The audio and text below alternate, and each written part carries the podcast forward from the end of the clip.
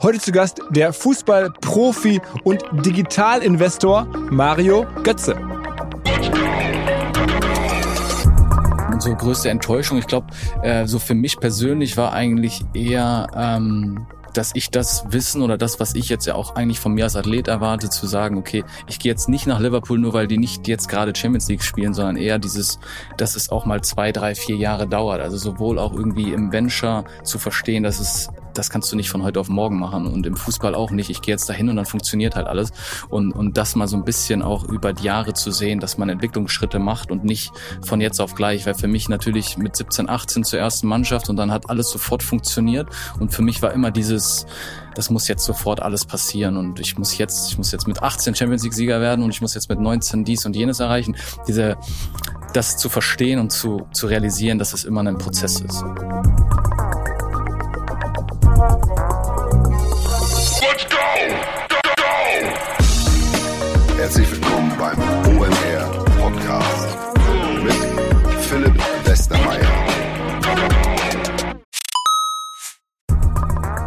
Weil die Kolleginnen und Kollegen von Instafo, also der Jobplattform für den Tech- und Sales-Bereich, von der ich hier schon häufiger berichtet habe, mittlerweile bei uns doch groß engagiert sind hier im Podcast. Ihr hört immer wieder hoffentlich von Instafo. Deswegen habe ich die Kollegen vor kurzem mal selber persönlich kennengelernt und war wirklich sehr angetan. Sie haben mir dazu erzählt, es gibt eine neue Finanzierungsrunde in die Firma. 10 Millionen werden da investiert. Das ganze Thema wird also immer relevanter. Daher nochmal hier mit Nachdruck der Hinweis. Wer Menschen sucht im Bereich Tech und Sales, denkt an Instafo. Die haben da scheinbar wirklich eine neue magische Soße gefunden, wo sie über ihre Plattform ein automatisiertes Matchmaking zwischen Arbeitnehmer und Arbeitgeber ermöglichen und das ist im direkten Marktvergleich dreimal effektiver, was die Quote von Bewerbung zu Einstellung angeht. Hilft natürlich auch, dass sie bereits über 100.000 passende Talentprofile auf der Plattform haben und dass man sehr, sehr schnell ins Gespräch kommt. Innerhalb von 48 Stunden bewerben sich die ersten Talente bei den Arbeitgebern oder man kann sogar als Arbeitgeber einer vorselektierten Gruppe an Talenten aktiv eine Nachricht schicken oder sie zum Chatten einladen, um sich noch schneller kennenzulernen und zu prüfen, könnte das passen. Also nicht nur ich und die Geldgeber offensichtlich glauben an Instafo, sondern auch mittlerweile über 1800 Firmen, darunter O2,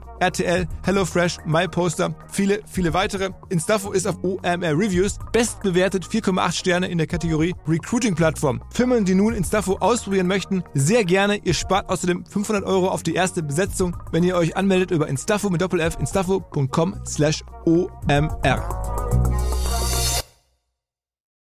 Zurück zum Podcast.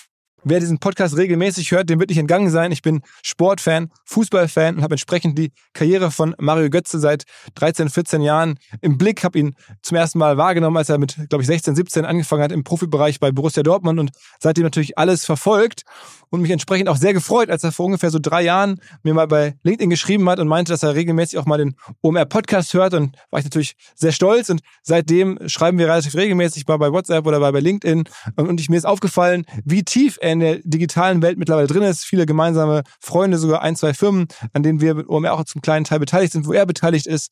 Ähm, mittlerweile total krass, dass er, glaube ich, 12, 13 verschiedene ähm, Fonds, also VC-Fonds, Private Equity-Fonds hat, wo er sein Geld investiert hat.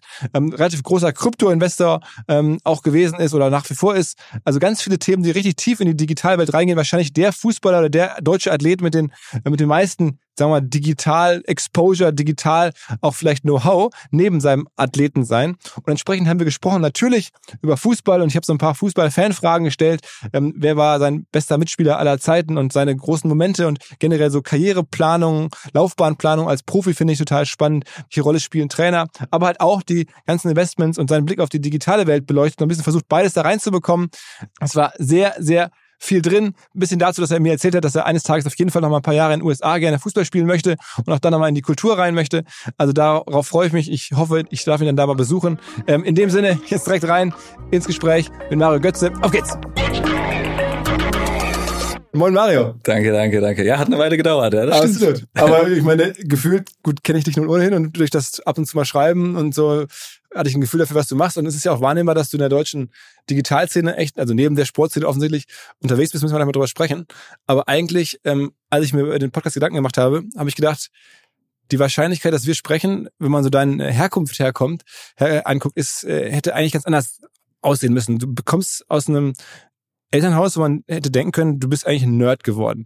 Ähm, dein Vater ist Professor für Datentechnik, hat so Computer Science gemacht und dann denkt man, okay, da kommen halt so, so Bastler-Kinder, die nach und nachher irgendwie einen, weiß ich, so den ersten Computer gebaut haben oder so.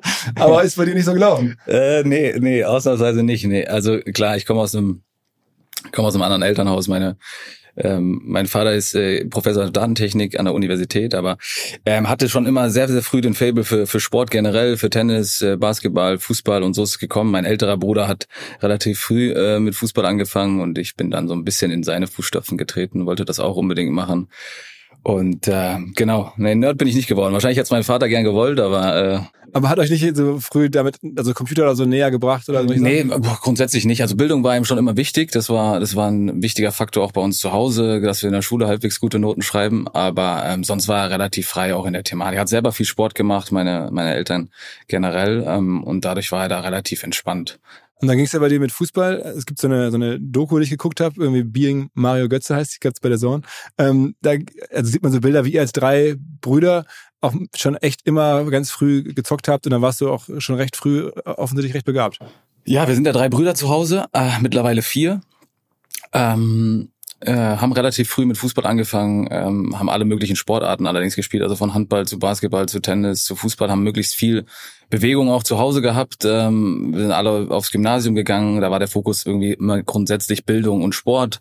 Äh, das waren so die wichtigsten Faktoren für uns zu Hause und vieles hat sich dann eben daraus ergeben, sind relativ früh nach Dortmund gezogen, weil mein Vater da eine Unistelle bekommen hat ähm, und äh, ich bin dann, nachdem mein großer Bruder quasi zu Dortmund gegangen ist in der Jugend, auch dorthin gegangen und dann hat alles so ein bisschen das heißt, aufgenommen. Bei Borussia Dortmund wirklich. Äh, ich hatte einen anderen Vorortverein vorher, äh, der hieß Hombrucher SV. Ähm, da habe ich so, ich glaube, das war noch Mini-Kicker, F-Jugend, so relativ früh äh, die ersten zwei Jahre gespielt und dann ist mein Bruder ein Jahr später dorthin äh, nach Dortmund in die Jugend gegangen und ich bin dann quasi ein Jahr später auch in die Jugend. Und dann du musst dazu sagen, deine Brüder sind auch also im Fußball schon recht weit gekommen. Ne? Dein einer Bruder spielt immer noch bei RWE, also in Essen, Essen. Ja. genau, also weiß ich sehr genau.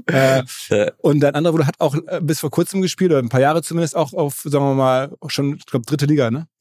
Genau, er hat dritte Liga gespielt. Ähm, ich habe auch mit ihm zusammen in der Jugend gespielt. Er war dann noch bei Bochum, er war bei Mainz, ähm, war dann unter Haching, hat dann aber mit 25 aufgehört und hat sich quasi nochmal ähm, für die Uni entschieden, wollte nochmal einen Abschluss machen, hat dann Bachelor und Master gemacht und äh, arbeitet jetzt in der Beratungsfirma.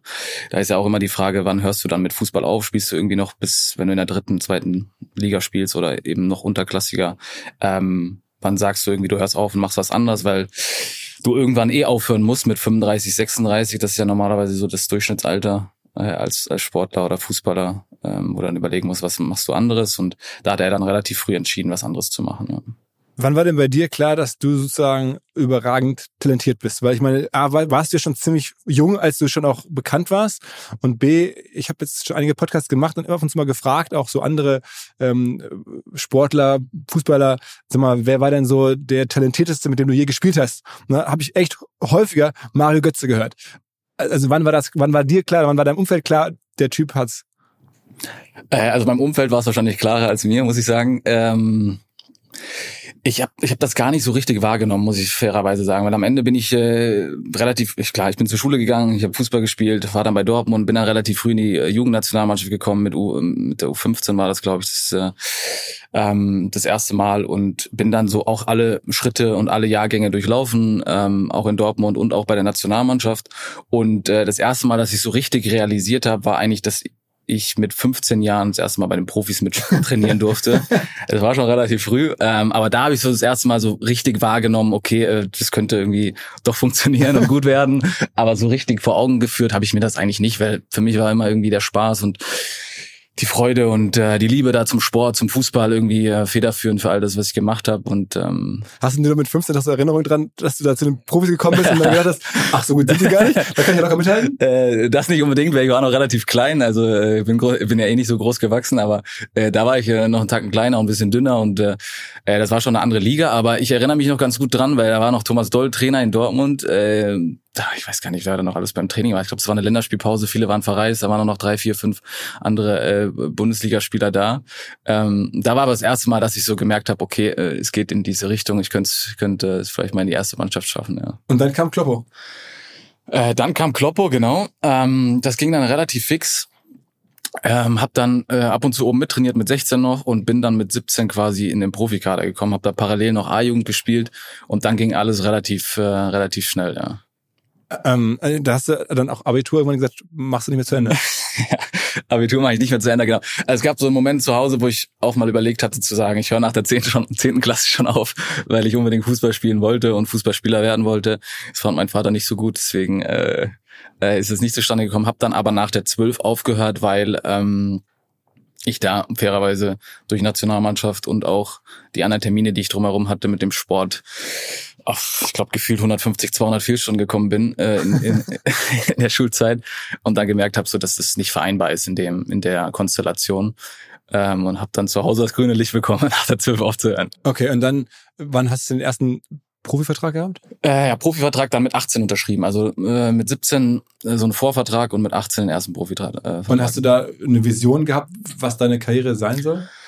Ähm, Nee, eigentlich gar nicht. Also muss ich fairerweise sagen, weil am Ende, ich äh, bin in Dortmund aufgewachsen, bin da durch die Jugend gelaufen, äh, bin relativ früh zu den Profis gekommen, hatte da eigentlich nicht so ein, so ein, so ein perfektes Bild vor Augen. Ich, ich wollte natürlich immer irgendwie Champions League spielen, ich wollte auch eine Weltmeisterschaft spielen, also diese großen Ereignisse miterleben. Aber dass ich jetzt mir einen ganz klaren Fokus gesetzt hatte, ähm, war, war eigentlich nicht. War froh, in der ersten Mannschaft zu spielen, äh, relativ früh äh, dann in Dortmund und, und dann auch mit Jürgen Klopp zusammen. Das war eine großartige Konstellation. Ist denn dir das, sag mal, relativ leicht gefallen? Oder hast du das Gefühl gehabt, boah, krass, ich muss mich auch mega quälen. Es gab so richtige, sagen wir mal, Momente, hätten, wären die anders ausgegangen, hättest du diese Karriere nicht gehabt? Ähm, ist so richtig quälen. Also ich glaube schon, ähm, wenn ich jetzt so zurückschaue, ist es mir, als ich jünger war, ein bisschen leichter gefallen als jetzt. Da habe ich schon ein paar Jahre gespielt. Aber ähm, wenn ich jetzt so alle Jahre betrachte und auch meine Jugend sehe, ich glaube, das Wichtigste für mich und auch die generell wichtigste Tugend war immer irgendwie, dass man an sich arbeitet und immer mehr macht. Also das äh, war auch immer so mein Credo, ähm, zu sagen, um eben an die Spitze zu kommen, musst du einfach auch äh, sehr, sehr hart an dir arbeiten. Ja. Okay, aber das heißt, ähm, es gab jetzt nicht so den einen Moment, wo alles hätte anders laufen können, sondern es war irgendwie trotzdem klar, wenn du es normal machst, wenn du hart arbeitest, dann das Talent ist so groß, es wird reichen für die Spitze.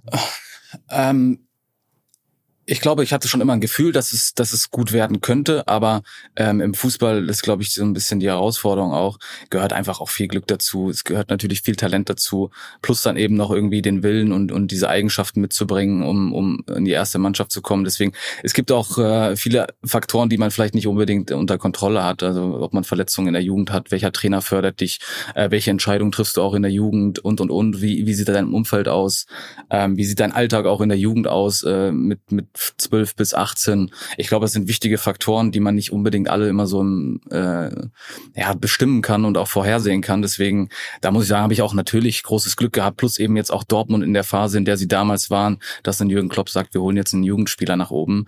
Äh, sehr wahrscheinlich jetzt auch anders aus äh, mit der Historie der letzten zehn Jahre. Und Deswegen gehört Talent dazu und auch harte Arbeit, aber ich glaube, der andere, der andere Aspekt ist mit, äh, mit genauso wichtig. Ja. Und gibt es irgendwelche Personen, die dir besonders geholfen haben mit so? Genau, also Elternhaus war klar für mich so ähm, die Basis und auch sehr, sehr wichtig und dann natürlich auch irgendwie die Förderer so in der, in der, in der Jugend, die Trainer, die ich hatte bei der Nationalmannschaft, aber natürlich dann auch ein Jürgen Klopp, der sagt, ich hole jetzt einen 17-Jährigen in, in den Kader. Ähm, auch natürlich Jogi Löw, der mich mit 18 dann berufen hat in der Nationalmannschaft, das, äh, das hat natürlich auch viel mit Vertrauen und, und, und auch Mut zu tun und da den Leuten bin ich natürlich schon gerade in dem Alter sehr, sehr dankbar gewesen. Ja.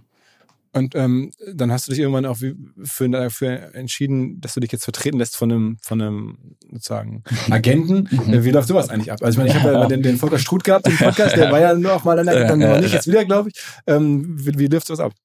Ähm, ja, ich kann ja viel nur aus meiner persönlichen Erfahrung äh, sprechen.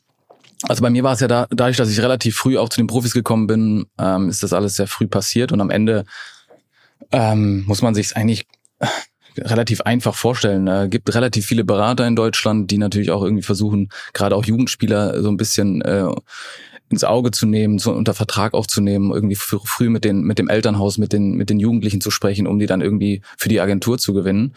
Ähm, und, und so ist es bei mir auch abgelaufen. Also damals mit, ich glaube, ich war 17, ähm, mit meinen Eltern zusammen entschieden, dass, dass Volker ähm, Struth quasi damals mein Berater wird und, und sich um die Belange dann rund um Fußball kümmert. Äh, und habe mir natürlich da parallel auch mit 16, 17 ja, beziehungsweise auch meine Eltern in dem Fall, äh, sich mit, mit anderen Optionen natürlich auch beschäftigt. Und äh, es war damals äh, eine gute Entscheidung, eine sehr gute Entscheidung für meine Karriere und äh, bin da sehr happy, äh, auch äh, immer noch bei, bei Sports 360 zu sein. Ja. Okay, aber das heißt, am Ende ist wirklich, wenn man sich vorstellt, jemand spricht dich an und der hat dann schon irgendwie einen Namen und dann denkt man sich, okay, gut, der hat auch andere Klienten, die man so kennt und dann höre ich mir das mal an und dann Bauchgefühl passt, dann macht man's. Genau, ich glaube, vieles ist Bauchgefühl, weil man am Ende kann man ja die Arbeit äh, nicht so 100 Prozent äh, abschätzen, weil äh, man die Person ja auch so erstmal kennenlernt. Aber es ging dann relativ schnell und, und gut und fix und äh, auch irgendwie mit Ausrüstervertrag mit Nike, ähm, Profivertrag mit mit Dortmund und äh, es ging dann in eine Richtung, waren sehr sehr aligned in den ganzen Themen und und deswegen war das ein guter Fit für mich. Ja. Was war bislang dein größter Erfolg, würdest du sagen, im Vereinsfußball? Größter Erfolg im Vereinsfußball? Ich würde sagen, hm, klar, wir haben das Champions League Finale erreicht mit mit äh, Borussia Dortmund, aber natürlich auch die äh, die Meisterschaften, die ich gewonnen habe, die fünf Stück. Ja. Aber es, die waren ja dann auch mit, einige davon mit Bayern. Ne? Genau, drei mit Bayern. Ähm, Drei mit Bayern und zwei mit Dortmund. aber das heißt, da steht jetzt keine raus, dass du die erste mit Dortmund, das war so das krasseste oder das war so der Höhepunkt? Doch, ich muss sagen, der, also das, das krasseste und wo ich mich wahrscheinlich am meisten dran erinnern werde, ist die erste Meisterschaft mit Dortmund, weil äh, auch da, wenn man sieht, wo Dortmund hergekommen ist, ähm, die Jahre davor, ähm, wie alles gewachsen ist, auch mit der Mannschaft, keiner hat damit gerechnet, äh, mit, mit der Mannschaft, die wir damals hatten, relativ jung, irgendwie erfrischenden Fußball gespielt, aber dass wir dann am Ende auch dann irgendwie Meister werden, äh, vor allem wenn man die Jahre davor sieht, wo Dortmund stand, äh, glaube ich, hat keiner damit gerechnet und, und das war besonders und auch die Fans und, und die Energie im Stadion, ich glaube, das war, das werde ich auch immer mitnehmen, ja. Wie viel, also wie viel davon würdest du sagen, ist dann der Klopp-Effekt gewesen?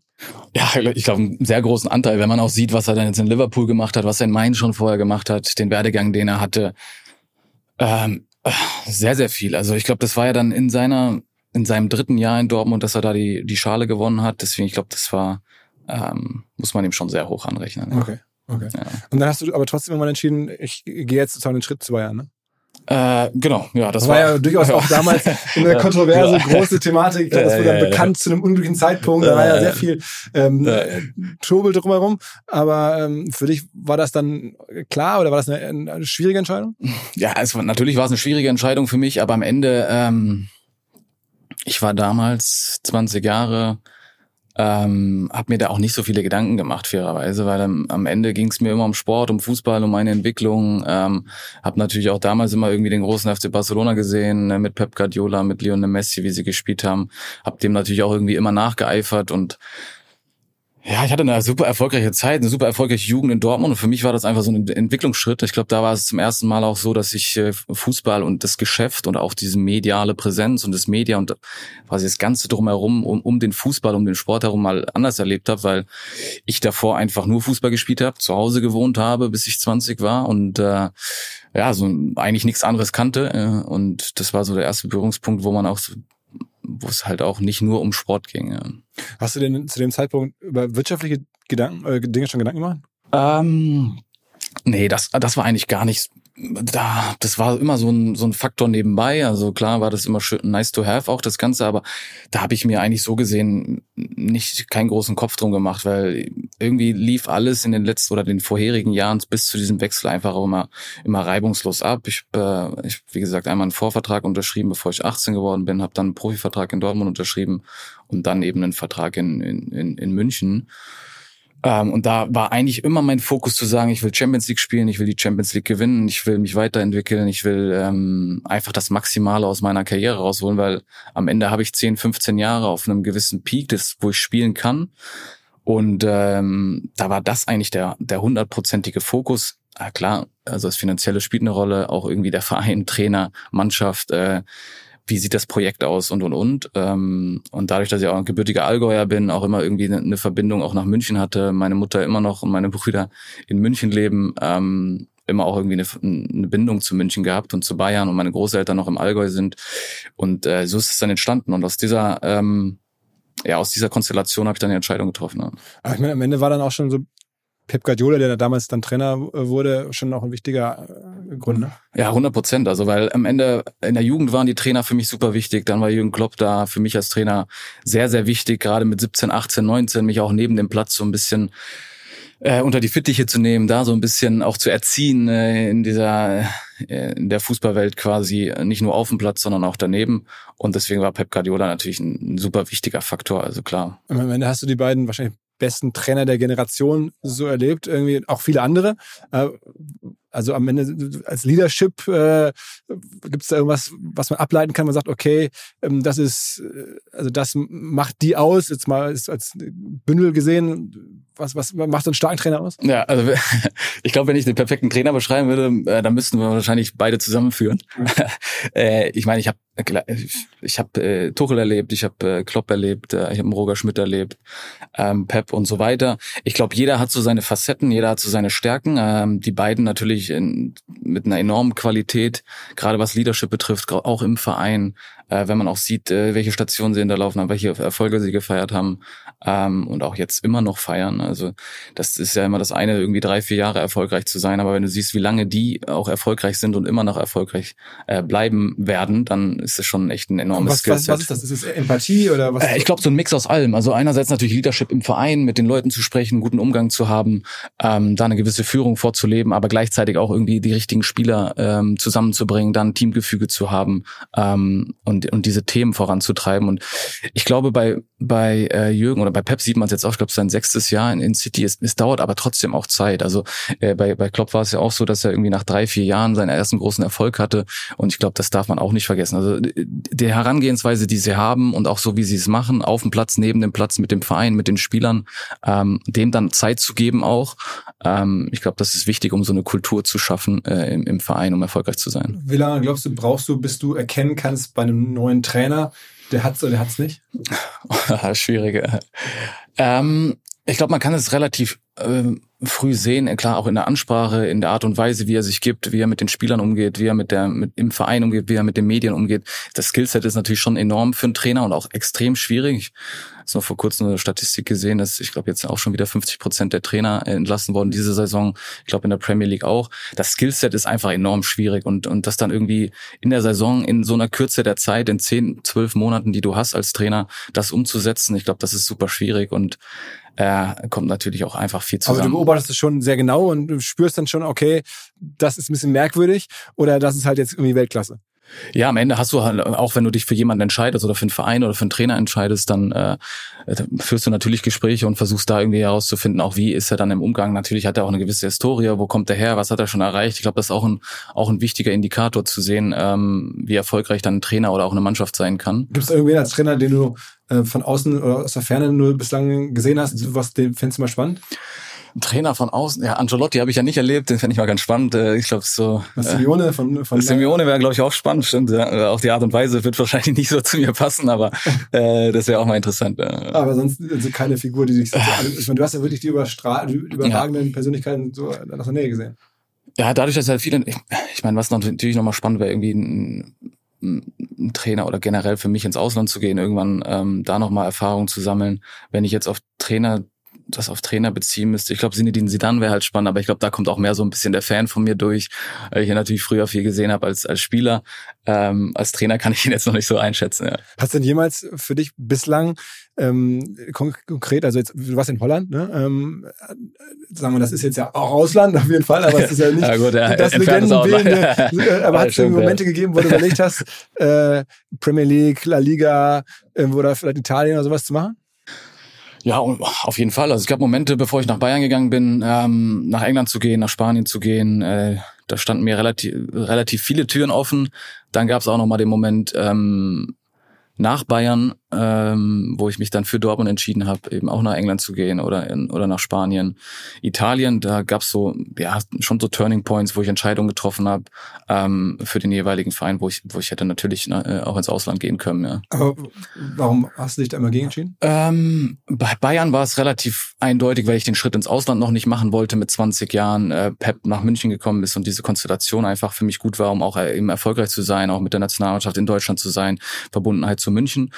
Und beim zweiten Mal war es auch so, dass äh, ich mit Tuchel und Klopp gesprochen hatte, äh, sehr, sehr gute Gespräche hatte und äh, mich dann am Ende für Dortmund entschieden habe, weil sie da auch eine sehr, sehr gute Saison gespielt haben. Äh, damals Liverpool äh, noch Euroleague gespielt hat, für mich einfach Champions League immer so ein Credo war ähm, in, in der damaligen Phase meiner Karriere und ich mich deshalb für Dortmund entschieden habe. Ist es wirklich so, ich lese es ja auch immer, dass alle sagen, ich will unbedingt Champions League spielen. Aber am Ende sind es im Jahr, dann wenn es schlecht läuft, sind sechs Spiele, sind sechs Spiele äh, und dann ist man in der Vorrunde raus. Aber wegen der sechs Spiele äh, macht man es dann trotzdem.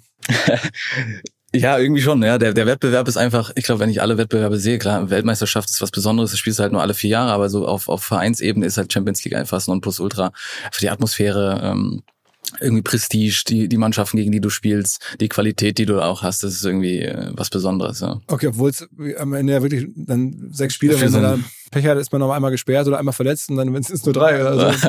Also, oder man spielt nicht, äh, ja. kommt viel zusammen. Ja, absolut, aber am Ende äh, ist das auch eine Tendenz, okay, was ist die Ambition des Vereins, wo will der Verein hin? Also es, es überträgt sich dann natürlich auch irgendwie auf die Kultur im Verein und auch die Ziele, die du als Verein hast und automatisch die, die ja auch Champions League spielen, spielen irgendwie auch immer um die Champions League Plätze oder um auch einen Titel mit. Und ich glaube, dass. Äh Aber jetzt, das heißt, du hast einmal den, den Bruch gehabt, wo du von äh, Bayern hättest ins Ausland gehen können. Da bist du nach Dortmund gegangen. Und dann ähm, glaube ich, eine zweite Situation, konnte man zumindest so lesen, jetzt nach Holland. Ja, ähm, da war dann die Frage, wieder in die Bundesliga nach Frankfurt oder mhm. ich glaube, es wäre auch mit Roger Schmidt zusammen nach Portugal zu gehen. Genau, genau. Oder dann nochmal nach England. Also da, da konnte man auch alles Mögliche so lesen. Mhm. War, war das konkreter bei, bei dem Kopf?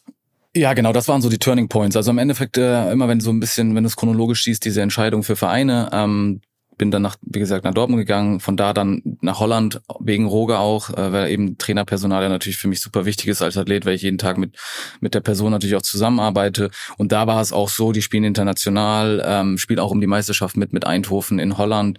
Es war dann auch zu der Covid-Zeit, also auch eine spezielle Zeit für, für alle generell, für die Gesellschaft und ähm, habe mich dann für den Weg entschieden und nach äh, Eindhoven war es so genau, da war, äh, waren dann noch ein, zwei andere Optionen offen, äh, nach Portugal, äh, nach Italien und fand aber das Gesamtpaket Frankfurt auch irgendwie wie eine Rückkehr Bundesliga äh, für mich total spannend, auch mit, mit dem Trainer zusammen, der auch schon bewiesen hat, erfolgreich zu sein, plus die Mannschaft, plus irgendwie Stadtfans, diese emotionale Komponente, die du hast, ähm, war dann für mich ausschlaggebend. Ähm, auch wenn er Roger jetzt wahrscheinlich äh, nächstes Wochenende den Titel holt in Portugal, ähm, muss ich ihm nochmal gratulieren dann. Aber äh, äh, das hat er ganz gut gemacht, sensationeller Trainer auch. Also äh, macht er echt eine, eine, eine Top-Arbeit, habe ihn ja selber erlebt in Eindhoven und genau, bin, bin super happy in, in Frankfurt jetzt und habe mich da bewusst dann auch für Frankfurt entschieden. Ja. Hast, wann hast du angefangen so zu realisieren, dass so sowohl Vereine als vor allen Dingen auch so liegen, ja, so Plattformen sind. Ich meine, du bist ja, müssen wir darüber sprechen, auch in der, in der Digitalwelt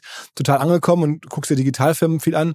Ähm, aber am Ende ist ja auch klar geworden, so eine Entscheidung für einen Verein und damit auch für, für eine Liga ist halt groß. Also in England zu spielen würde dir nochmal ganz andere Türen eröffnen, weil die Premier League weltweit ist, weil, weiß nicht, du per se deutlich mehr Follower hättest, weil du per se mehr Geld verdienen kannst, weil einfach nochmal ganz andere Zielgruppen erreichst. Ähm, wann hast du angefangen, so zu denken? Ähm, wann habe ich angefangen, so ein bisschen das ganze große Ganze zu ja, genau. sehen? Ich würde sagen, ähm, bin jetzt 30, so richtig angefangen, wahrscheinlich mit 26, 27, sich das noch bewusster zu machen. Ähm, am Ende bewusst auch immer die Entscheidung getroffen, jetzt auch für die Bundesliga hätte ich sagen können, ich will ins Ausland. Äh, England ist spannend, weil dann sprichst du vielleicht auch Englisch, hast irgendwie eine Connection da in die Premier League und baust da nochmal Netzwerk und anderes, eine andere Fanbase auf ja. oder gehst nach Spanien zu Madrid und Barcelona, die ja grundsätzlich auch eine, eine, eine globale Strahlkraft haben. Ähm, deswegen ja vor drei, vier, fünf Jahren darüber nachgedacht. Aber für mich war auch immer der Fokus irgendwie Sport. Ich glaube jetzt retroperspektivisch, äh, klar kann man das auch immer ein bisschen anders betrachten, auch wenn man vielleicht zum Beispiel über nachhaltige Brands und andere Themen äh, diskutiert, dann ist es vielleicht wahrscheinlich auch ein spannendes Asset, äh, andere andere Ligen zu sehen, andere Sprachen zu sprechen, äh, andere Media Outreaches zu haben, definitiv, ja. Okay. Ähm, ich meine, du hast dich, glaube ich, in deiner Karriere auch irgendwann bewusst gegen Geld entschieden. Also mindestens bei dem Wechsel von Bayern zu Dortmund, also auch da ist es ja kolportiert.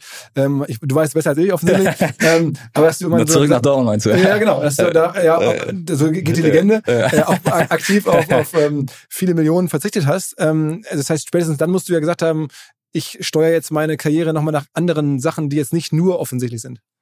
Ja gut, am Ende äh, gibt's ja immer so ein, gerade als Athlet, als Fußballer irgendwie so Buckets, die du hast, ne, wo du sagst, okay, das ist mir jetzt gerade in meiner Karriere wichtig, das ist in meiner Phase wichtig. Ich bin relativ jung, ich will nur Fußball spielen, dann entscheidest du dich vielleicht für den oder den Verein oder den Trainer. Ähm, Wenn es um Geld geht, würde ich wahrscheinlich jetzt in Saudi sitzen. Ja? Oder, oder Gab's von- Angebote? Äh, nee, da gab's keine Angebote. Noch nicht, mal gucken, was da kommt. äh, aber ähm, oder vor ein paar Jahren auch in China, da sind ja dann viele Spiel, europäische Spieler auch nach China gegangen. Also äh, wenn es rein um diesen Bucket Geld geht, glaube ich, gibt's andere Möglichkeiten, Geld zu verdienen. Und wenn du nur diesen Fokus hast, glaube ich, dann äh, sind andere Länder, äh, andere Kontinente wahrscheinlich deutlich spannender als, als vielleicht Europa. Aber man macht, muss sich nichts vormachen. Also ich, ich habe gutes Geld verdient. In Europa verdient man gutes Geld. Fußball ist äh, Nummer eins Sportart, äh, global gesehen, äh, gerade in Europa äh, die Nummer eins Sportart. Und äh, Bist du denn mit deiner Karriere bis jetzt hierher soweit zufrieden? Ich, ja, ich bin sehr zufrieden. Also ich, ich würde wahrscheinlich alles genau so nochmal machen, auch mit der Entwicklung meiner Persönlichkeit, mit den Stationen, die ich gemacht habe. Klar gab es Entscheidungen, die ich getroffen habe, äh, für einen Verein, gegen einen Verein, gegen einen Trainer, für einen Trainer, wo man sagen könnte, okay, das hätte ich jetzt vielleicht anders machen können. Wäre mal interessant zu wissen, wie es dann weitergegangen wäre. Aber am Ende Was sind ist das größte, wo, wo hast du das das größte Turning Point. Oder größte What If? Wenn man immer What mal- if, äh, größte What If? Wahrscheinlich im Nachgang würde ich sagen, äh, nach Bayern nicht nach Liverpool gegangen zu sein. Ja, Ah, okay, das, das wäre groß geworden, ne? ja Das wär, das, gewonnen wahrscheinlich mit dem und so? Im Nachgang, ja, ja. Aber im Nachgang ist alles immer leichter, deswegen ich bin, bin happy, so wie es gekommen ist. Das waren wichtige Erfahrungen, alles, die ich gemacht habe. Und äh, wer weiß, wie es dann da gewesen wäre. Also deshalb, äh, Unser neuer Partner Metricool hilft euch dabei, Social Media Accounts leichter zu verwalten und den gesamten Social Media Arbeitsalltag, den man so hat, zu verbessern. Also man kann zum Beispiel Content im Voraus planen, man kann alle Nachrichten aus einer Inbox weg beantworten, man kann alle seine Anzeigenkampagnen managen, man kann Reports erstellen in wenigen Minuten, vieles, vieles mehr und je nachdem in welcher Kategorie oder welchem Plan man sich bei Metricool die Software einkauft, kann man noch weitere Features, wenn man sie denn braucht, hinzunehmen oder halt weglassen. Firmen wie der FC Barcelona, KFC oder Adidas nutzen Metricool und ihr könnt es kennenlernen unter Metricool, ein Wort, Metri und dann cool, wie halt cool mit Doppel-O.com slash de und mit dem Gutscheincode OMR 2024 gibt es für die ersten 30 Tage gratis den Plan eurer Wahl. Man kann übrigens auch immer im kostenlosen Plan bleiben, wenn man nicht upgraden möchte. Alle Infos metricool.com slash de. Metri mit i, cool.com, ein Wort, slash de. Zurück zum Podcast. Ich meine, wir müssen nochmal sprechen. Ich meine, wahrscheinlich, ich kann mir nur vorstellen, wie abgekaut es für dich sein muss, aber äh, das, das 14er-Ding äh, war ja so riesig. Ja. ähm, und danach hat man ja gedacht, okay, das muss jetzt noch größer werden und man hat dann irgendwie Erwartungen gehabt, Mhm. dass also du jetzt so ungefähr eine Karriere machst mit fünfmal die Champions League gewinnen und irgendwie. Äh, das hatte Toni dann gemacht. Ja. ja, ja, genau, ja, ja, tatsächlich. Also, aber hätte man damals eine Wette abgeschlossen, wer macht jetzt diese Karriere, äh, wer gewinnt jetzt die nächsten Jahre mit Real, da hätte man gesagt, okay, Mario. Ja. Ähm, man, man kann das auch einfach nicht liefern. Also auch der Erwartungsdruck war dann einfach so krass und du hast wahrscheinlich selber gestaunt, wie viele Leute was jetzt von dir erwarten. Ja, absolut. Äh, Klar, mein größtes Highlight also war natürlich 2014 das Tor. Ich meine, die Bandbreite dann, ähm, also wenn man es ganz faktisch und nüchtern betrachtet, ist es ja, ich bin eingewechselt worden, habe 14 Minuten, 20 Minuten Fußball gespielt und habe ein Tor geschossen. Stimmt, stimmt. Also wenn man das ganz faktisch betrachtet und ganz nüchtern, äh, ist da nicht so viel passiert. Ja. Aber äh, klar, der äh, der Rattenschwanz, der dann dahinter hängt und auch die Erwartungshaltung bei so einem Event, bei so einem globalen Event, wo so viele Leute zuschauen, ähm, war dann schon enorm. Also war schon groß. Ich war, ich bin damals, glaube ich, gerade 14, da bin ich gerade 22 geworden, äh, war schon relativ früh. Deswegen, ich habe da auch mal in einem Interview gesagt, ich glaube, wenn ich es mir malen könnte, würde ich glaube ich, mit 35 machen, wenn ich quasi gerade aufhöre und dann Ja. das Tor schieße und dann quasi äh, die Schuhe an den Nagel hängen. Ähm, aber nichtsdestotrotz, also ich, ich werde das nicht missen, weil am Ende sind das, äh, wie oft kannst du eine Weltmeisterschaft spielen? Wie oft bist du in einem Finale von einer Weltmeisterschaft? Also dieses, dieses Glück zu haben, auch diesen Moment überhaupt zu erleben und dann irgendwie noch eine Rolle zu spielen, äh, sensationell gut. Und die Erwartungshaltung, die dann einhergeht damit, klar, ist auch ein bisschen logisch, weil eben so viele Leute zuschauen, weil eben die Medien das, das spannend finden und ähm, damit irgendwie klarzukommen, Me Mechanismen zu finden für einen selber als Athlet irgendwie auf dem auf dem höchsten Level. Ich glaube, das das war eine große Kunst. Und es hat hat mich auch ein paar Jahre es hat ein paar Jahre gedauert für mich, um zu verstehen, okay, äh, wie wie mache ich das am besten für mich selber ähm, und und Das hat ein paar Jahre gedauert, sagst du. Also es hat Ja, Jahre, ja. Jahre gedauert, damit klarzukommen eigentlich. Ja, weil am Ende, ich, ich meine, nüchtern betrachtet bin ich, habe ich da fünf Jahre dann Bundesliga gespielt, äh, habe dann irgendwie das Tor geschossen, bin dann irgendwie weiterhin bei, hab bei Bayern gespielt, habe die ähm, Deutscher Meister geworden, Double gewonnen und so weiter.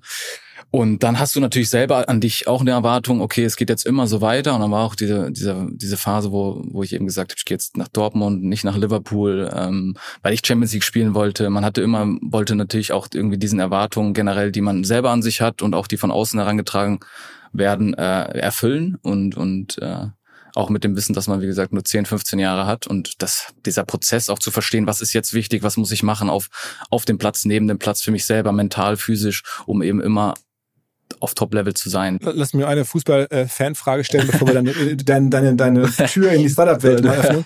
Ähm, äh, ich frage das echt immer ganz gerne, weil ich auch offensichtlich großer Fußballfan bin und jetzt ja schon so viele hier zu mir gesagt haben, also das größte Talent, mit dem ich je gespielt habe, seist du gewesen. Mhm. ähm, wer war es denn bei dir? Also wo warst denn du, wo du sagst, okay, krass, mit der Person habe ich das unfassbar.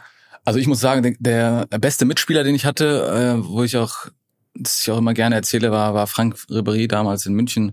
Da ist er, glaube ich, auch äh, Dritter beim Ballon d'Or geworden. Äh, sensationell guter Spieler im Training, auch den das Mindset, das er hatte. Ähm, Meint man gar nicht. Ja, aber also ich, das, was ich gesehen habe, was ich erlebt habe, das war echt, äh, war echt sensationell gut. Und er ist ja, ich glaube, da hatten die davor das Jahr 2013 äh, Champions League gewonnen. Dann bin ich nach, nach München gekommen und das, was ich dann von ihm da gesehen habe, auch mit Arjen zusammen, also es war schon, das war schon immens, auch diesen Willen und auch diese Charakterstärke zu haben, jedes Training immer weiterzumachen, äh, an sich zu arbeiten. Das war für mich als junger Spieler schon sehr, sehr imposant. Ja. Krass, krass, hätte ich jetzt gar nicht so erwartet. Aber generell gibt es ja so im Fußball schon auch eine ganz große Bandbreite an Leuten. Also ich meine, du kommst jetzt aus einem Elternhaus, dein Vater ist Professor, ähm, alles so ein bisschen auf einer anderen Ebene gesettelt, als sicherlich auch andere, denen du da begegnet bist. Ähm, äh, wann ist dir so klar geworden, okay, hier ist irgendwie die Bandbreite schon immens? War das schon im Jugendfußball so oder hast du irgendwann im Profifußball gestaunt über Leute, die ja, sagen wir, anders agieren als du? Also bewusst geworden ist mir das eigentlich schon in der Jugend, weil da hast du es eigentlich genauso, wie du es hier in der im, in der ersten Mannschaft oder generell in dem, in dem Bundesligisten hast auch. Also total divers, verschiedene Sprachen, verschiedene Kulturen, jeder irgendwie eine andere Herkunft. Ich glaube, das macht den Sport auch aus. Es verbindet auch den Sport. Das ist auch die, die große Kraft, glaube ich, die du äh, im Fußball auch hast. Und äh, ist auch ein schönes Umfeld, ähm, um zu arbeiten. Und äh, das ist eigentlich schon seit der Jugend so, dass da so eine große, äh, ja. Wer, wer war der, die ungewöhnlichste Persönlichkeit, die du je, der du je begegnet bist? Ungewöhnlich. so muss ich ein Name-Dropping machen. Ich finde das schon nicht gut. Äh, muss ich mal überlegen. Äh, ungewöhnlich. Ja, also so, so äh, schillernd. Sagen wir schillernd. schillernd. Eine schillernde Gestalt. Äh, nee, was, ich, ich erzähle über einen Auber natürlich gerne, weil er äh, ja. schon sehr extravagant war, auch mit seinen Autos und Outfits und so weiter. Er war super netter und, und lieber, äh, lieber Kerl und witzig und äh, auch eine große Karriere haben wir noch gemacht, ne? Total, ja. Und ach, ja, richtig guter Spieler. Also äh, gerade, ich glaube gerade in Chelsea. Also von daher, äh, da war du Schon interessant, ja. Wir gehen an einigen interessanten Leuten, ja. Und wer hat dich am Ende in die Startup-Szene geführt? Also mittlerweile, klar, man kennt dich als Sportler, aber mit, wenn man sich für Digital-Business interessiert, dann bist du damit auch sehr präsent. Wie ging das los?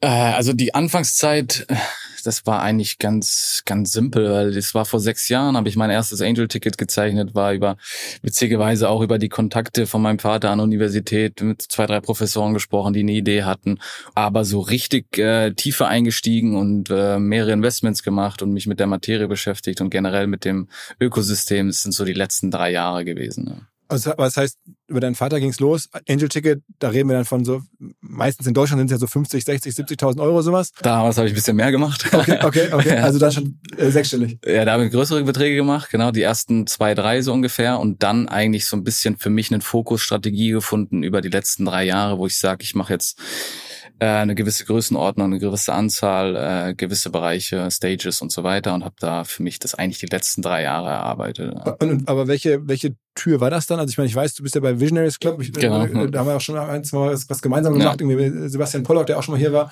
Robert Lacher. Ähm, genau. waren das so die ersten, die, die dich dann sozusagen direkt äh, reingezogen haben in diese Szene oder wer waren die ersten? Ja, ich glaube, die waren, die waren auch sehr am Anfang dabei. Ähm kam dann viel über das ähm, über meine anderen Assets, die ich gemacht habe äh, mit den Banken, die dann auch Intros gemacht haben zu zu VCs, wo ich darüber auch äh, Exposure bekommen habe und und so ging das eigentlich los. Also Visionaires waren so einer der ersten, mit denen ich Berührungspunkte hatte.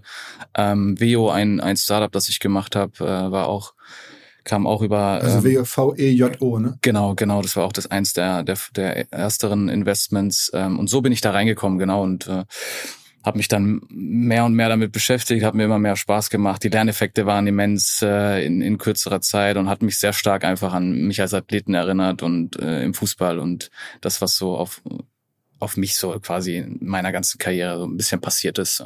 Ich meine, hast mir, also im Vorgespräch gerade erzählt von dem Podcast Harry Stebbings, so ein, also so ein englischer VC-Podcast, den kenne jetzt auch nur Insider in Deutschland. Also wie, wie, aber das heißt, du hast angefangen, selber auch zu lesen, äh, Leuten zu folgen oder gibt es irgendwelche amerikanischen Vorbilder, irgendwelche Athleten? Was hat dich so da inspiriert?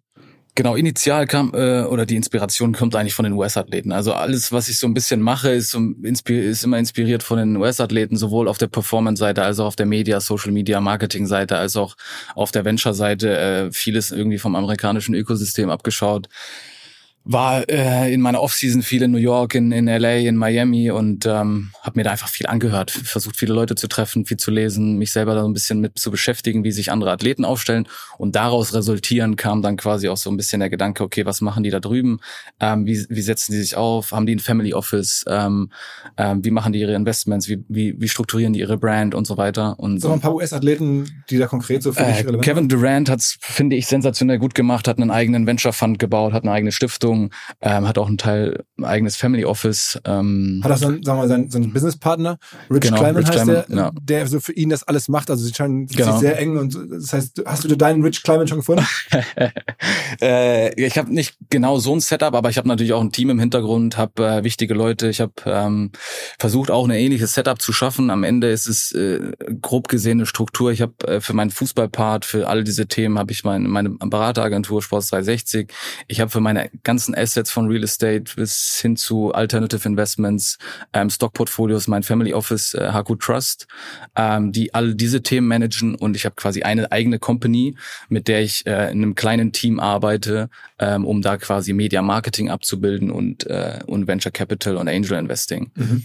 So ist so ein bisschen die Struktur. Ja. Und das Family Office ist da wirklich auch exklusiv für dich oder ist das so jemand? Nee, das ist ein Multifamily Office. Ich bin da ein Klient. Ich finde das immer ganz spannend, dadurch, dass die halt auch andere äh, Leute haben, Klienten haben, viel sehen, äh, viel Outreach haben, viel Netzwerk haben, äh, finde ich deutlich spannender, ähm, in so ein Multifamily äh, Office Setup reinzukommen, ähm, die mir quasi alle meine Themen abnehmen, vom Backoffice bis hin zu Investmentstrategien und und und und äh, bewusst gesagt, dass die das für mich machen, weil ich äh, einfach keine Zeit habe. Also mit Fußball, Family ähm, sind schon so 70, 80 Prozent belegt und dann habe ich noch 20 Prozent und die muss ich muss ich weise nutzen, ähm, um meine ganzen anderen Themen zu, zu bespielen. Ja. Sagen wir ein paar andere Athleten, also Kevin Durant, ein NBA-Basketballspieler. Genau, LeBron James macht sehr sehr gut. Er hat auch ein eigenes Family Office Production Firma. Ich glaube Spring Hill Company mhm. heißt sie. Mhm. Ähm, auch mit so Schulfreunden macht er das, ne? Genau, der hat äh, noch relativ früh, das habe ich mal gelesen, mit seiner Entourage von früher. Ich glaube, seitdem er sie aus der Jugend kennt, äh, glaube ich vier fünf Leute Leute, äh, sehr, sehr gut aufgezogen. Stimmt, einer von seinen Schulfreunden ist jetzt übrigens äh, mit Adele zusammen. Äh, der Sängerin. Ja, ja, das, das wusste ich noch nicht. Total krass, ja, ja. Den Gossip kenne ich nicht. ähm, äh, ja, der hat's richtig gut gemacht. Ähm, Wen habe ich mir noch viel angeschaut? Klar, die NBA-Spieler Steph Curry, es gibt noch einen anderen, äh, Andre Iguodala, äh, hat auch einen eigenen Fund. Ja, ja. Ähm, Serena Williams nach, nach der Karriere, die jetzt auch ihren eigenen Fund aufgesetzt hat mit, ich glaube, 100 Millionen äh, ich sag mit dem 776 Founder da zusammen und ähm, das sind so die, die Best Practices, glaube ich, ja, die ich, die ich so verfolgt habe. Und hast du die mal persönlich getroffen? Persönlich nicht. Jetzt seit mit Covid und irgendwie Geburt meines Sohnes haben wir es nicht mehr so viel geschafft, nach Amerika zu kommen. Ähm, noch nie persönlich gesehen, aber. Und wenn du in den USA fliegst, also weil du gerade meintest New York und ähm, dann ist East und West Coast, ja. Und, wie, also dann, wie musst du dir das vorstellen? Dann, ähm, du fährst dann einfach hin und nimmst ein Hotel und schreibst die Leute bei Instagram an, sagst, Mensch, ich bin Mario, ich bin, kennst mich vielleicht vom Fußball oder bin auch da, lass mal treffen oder, oder machst dein Management, bereitet das dann für dich eine Reise vor? Wie muss man sich vorstellen? Also am Ende ganz simpel, auch klar, ich, ich Großteil ist natürlich auch Urlaub dort, ne, New York und, und LA. Ähm, und dadurch, dass da natürlich auch viel passiert in der Sportwelt, also mit, mit, mit Nike, mein Partner von mir, die, die in Portland ihr Head Office haben, die machen dann Intros, haben ein großes Netzwerk, ähm, andere Leute. Ich hatte damals noch Beats by Dre als, als Sponsor, Ach, stimmt, die, stimmt, die dort auch äh, Paul Ripke? genau, Paul Ripke, der mittlerweile in LA ist. Also da kommt man Hast relativ. Da? Ich äh, bei ihm zu Hause nicht, aber ich habe ihn da getroffen, ja, in LA. Aber es ist jetzt auch schon, ach, ich weiß gar nicht, fünf, sechs Jahre her. Ja, ja.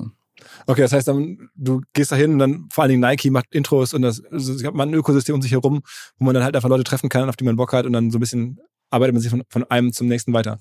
Genau, trifft da ein paar Agenturen, ein paar Leute. Ähm, da ist ja dann die Welt auch immer relativ klein, da kennt dann auch irgendwie mh, hm, jeder jeden und dann habe ich darüber halt auch versucht, Kontakte zu knüpfen und, und, und mit Leuten zu sprechen und das da besser zu verstehen. Ja. Könnte eigentlich USA nochmal was für dich sein, sportlich gesehen? Äh, ich finde ich finde es total spannend, ja. Also wäre für, für mich am Ende, glaube ich, nochmal, äh, am Ende hört sich immer so komisch an, aber äh, würde ich gerne nochmal machen, ja. Also so ein bisschen wie Schweini es gemacht hat. Ja, der, ja, der war ja, glaube ich, äh, wo war der in Chicago? Ne? Ja, ja. ja würde ich gerne am Ende nochmal ein, zwei Jahre machen. Auch äh, klar, einerseits wegen Sport, aber auch wegen Verständnis für Business, Verständnis für Entertainment. Ähm, das, was ich da gesehen habe, wenn ich bei NBA spielen war, bei NFL spielen war und so weiter. Einfach auch dieses Ökosystem kennenzulernen, ähm, auch der Mindset äh, und Amerika auch generell als als Land einfach mal. Verfolgst du so ein bisschen die Major League Soccer, also Äh, auch von der Spielstärke her? Ja, so ein bisschen. Also man verfolgt das mal. Wir haben ja mittlerweile auch ein paar Touren dahin gemacht. Jetzt mit mit äh, Dortmund, mit Bayern waren wir dort. Äh, man sieht ja auch, wo wie positioniert sich jetzt hier ein europäischer Verein, macht entweder eine Asien-Tour oder eine USA-Tour. Und da merkst du schon auch, wo wo wo die wo die Reise hingeht. Und deswegen verfolgt man das ein bisschen. Die haben ja einen anderen Rhythmus, spielen ja auch irgendwie übers Jahr hinweg dann die zehn Monate äh, nicht äh, jetzt aligned mit unserem Spielplan, aber ähm, Aber Spielstärke ist so ein bisschen so zweite Bundesliga, äh, würde man sagen. Ist, glaube ich, schwierig zu beschreiben. Ich würde so ein bisschen ähm, differenzieren. Auch wahrscheinlich die oberen ein, zwei, drei, vier Clubs sind, sind sehr gut und dann fällt es natürlich deutlich stärker ab. Ist so ein bisschen ähm, ähnliche Struktur wie Holland halt. Was oben Top-Clubs, glaube ich, und dann unten fällt es halt stärker ab. Ja. Okay, Also, nichts in Stein gemeißelt. Ne? Fußball ist Ja. kann alles von heute auf morgen Aber du passieren. wärst ne? auch, wärst auch für, für sagen wir, man sieht jetzt ja die, die ganzen Superstars, also Cristiano Ronaldo ist jetzt irgendwo da in Arabien unterwegs, bei Lionel Messi könnte man auch nachlesen, dass der da schon mal drüber nachdenkt. Äh, das käme für dich nicht in Frage? Äh, Saudi-Arabien. Ja, generell, da, da gibt's ja, also ich glaube, weiß gar nicht, Saudi-Arabien ist eine Liga, da gibt's ja noch mehrere. Ja, äh, habe ich mich noch nicht so sehr mit beschäftigt, muss ich sagen. Äh, Fokus ist Frankfurt, Fokus ist Europa, ähm, auch irgendwie hier noch Performance zu bringen, auch jetzt mit dem Gedanken, hier diese Saison Champions League gespielt zu haben, auch gute Spiele gehabt, jetzt noch DFB-Pokalfinale vor der Brust und da ist der Performance schon, schon sehr weit oben und klar hat- nimmt man das wahr, auch wenn so Ronaldo, Messi äh, sich damit beschäftigen und auch irgendwie Amerika immer mal wieder Ach, die Summen, ich meine, was, da, was die Cristiano Ronaldo scheinbar bezahlt wird, das ist ja nun unfassbar. Also ich meine, bei allem Respekt, du hast ja auch schon viel Geld verdient, aber das ist ja nun nochmal Ja, das Next ist nochmal Level. eine andere, das ist nochmal eine andere Liga, ja. Also definitiv äh, 100 Prozent. Also da die Summen, die da im Spiel sind, ich meine, ich krieg's ja auch nur über die Presse mit, weil wie viel da jetzt dran stimmt oder nicht, das sei mal dahingestellt, aber äh, das, das ist schon immens, ja. Also Muss man dem Volker Schroth sagen, Mensch, Volker, ruf doch mal einen Saudi-Arabien an. Da gibt's richtig, da gibt's die große Fleisch dafür. Flieg mal dahin, ja. ja, ja. äh, Wenn er es hört, dann, dann weiß er Bescheid. okay, aber wir haben ja schon gelernt, also Geld ist ja nicht alles. Genau, genau. Ähm, hast du ja also auch schon wirklich bewiesen, ja, muss man sagen. Also ich meine, das, das, das, äh, das ist ja so bei dir tatsächlich so gewesen, dass du da auf was verzichtet hast. Ähm, auf hohem Niveau, aber trotzdem. Ja. Ne?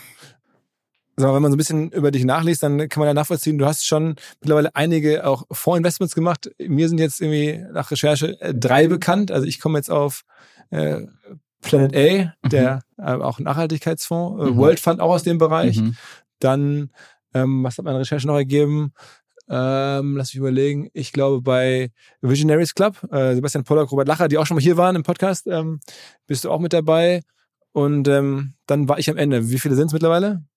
Ja, fairerweise muss ich sagen, mittlerweile sind es 14 sogar. Okay, okay, okay. Also das da- ist schlechte Recherche. ich weiß nicht, wo du deine Informationen. Ab- Abmahnung hier uns im Team. Also Äh, 14 Stück, okay. Genau, 14 Stück. Und da ist auch so, ich habe ein paar Later Stage Funds gemacht, äh, wie Lakestar, wie EQT, ähm, habe einen PE Fund gemacht, wie Warburg Pinkus, ähm, habe aber andere äh, VC Funds, die du auch kennst, wie Cherry, Project A, ähm, Okay. Apollo Health zum Beispiel, ein Life Science Fund mit Nils Regge. Äh, habe noch so einen kleineren Microfund gemacht mit Forward. Ich habe einen AI Fund gemacht mit Merantix. Ähm, genau, das sind so die fast mit die die wichtigsten, die ich die letzten Jahre gemacht habe und äh, zwei drei Kryptofonds noch mit mit Greenfield. Ja, schon Samadi. War auch schon Genau, Podcast. genau. Dann äh, Semantic VC ist da noch dabei und ähm, ein so ein eher komplementäres Team mit Possible Ventures, die machen auch so ein relativ Early Stage Fund mit einem Breakout Fund dabei. Ähm, das sind so die 14 Stücke. Okay, und wir reden dann immer schon so von sechsstelligen, le- kleinen, siebenstelligen Summen, die man da so einlegt in diese Fonds. Genau, eher sechsstellige, sechsstellige Beträge. Ja. Und die haben dich alle einfach auch so angeschrieben oder kennengelernt? Oder ich meine, das sind 14 Stück, ist ja schon auch echt viel.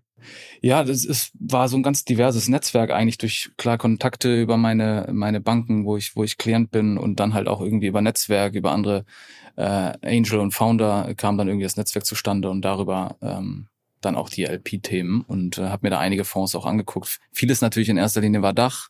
Jetzt mittlerweile ist es ja paneuropäisch, aber auch äh, amerikanisch. ja. Welche Leute am besten? welcher läuft am besten? Äh, es ist total unterschiedlich, weil wir ja natürlich unterschiedliche Stages haben ähm, und ich auch zu unterschiedlichen Zeitpunkten investiert bin und, und auch ich meine, so ein, so ein Cherry hat ja, glaube ich, mittlerweile vier, fünf Fund-Generationen. Äh, Visionaires macht jetzt, glaube ich, den zweiten und so weiter. Also da gibt's ja total unterschiedliche ähm, Ansätze, Phasen, Stages und so weiter. Also da ist es schwierig, dann die wirklich miteinander zu vergleichen. Aber es ist noch keiner sozusagen, hat alles jetzt retourniert. Ne? Also rein vom Zyklus her ist noch alles investiert. Ne? Genau, alles investiert. Dadurch, dass ich halt, ich glaube, das erste habe ich vor vier, fünf Jahren gemacht. Also der Horizont ist ja da schon eher fünf bis zehn Jahre, äh, den ich auch selber habe in diese Themen und, und äh, wenn nicht sogar länger. Ja. Fehlen nur die großen amerikanischen Fonds. Also ich meine, da sind die Marken, die im Fußball jetzt Menu oder Man City jetzt und, und, und Barca und Real, das sind ja das Sequoia und Excel und Anderson Horowitz und so, die hast du noch nicht gemacht. Die habe ich noch nicht gemacht, äh, auch natürlich logischerweise wegen meiner Brand in, Deu in Deutschland und in Europa. Ähm, das ist aber jetzt so der nächste äh, Fokus für mich, äh, zu sagen, dass ich da auch nochmal äh, das erweitern möchte, mein Portfolio erweitern möchte, auch was, was diese, was diese Namen VCs betrifft. Die haben ja mittlerweile auch schon ihre Scout-Programme aufgesetzt. Also ich hatte auch schon Kontakt mit Excel und, und Sequoia und so weiter.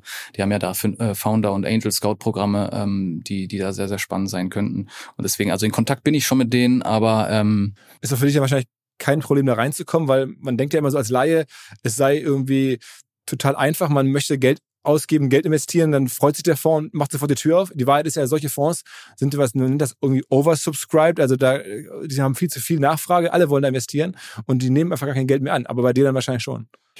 Ja, es kommt auch darauf an, welche Strukturen die haben. Also es gibt natürlich auch so, so viele Strukturen, wo die dann versuchen, irgendwie Value-Add-Leute noch zu, zu bündeln und mit reinzuholen. Und ich glaube, das ist halt wichtig, dass man da Alignment schafft und, und Value schafft für, für den Fund auch.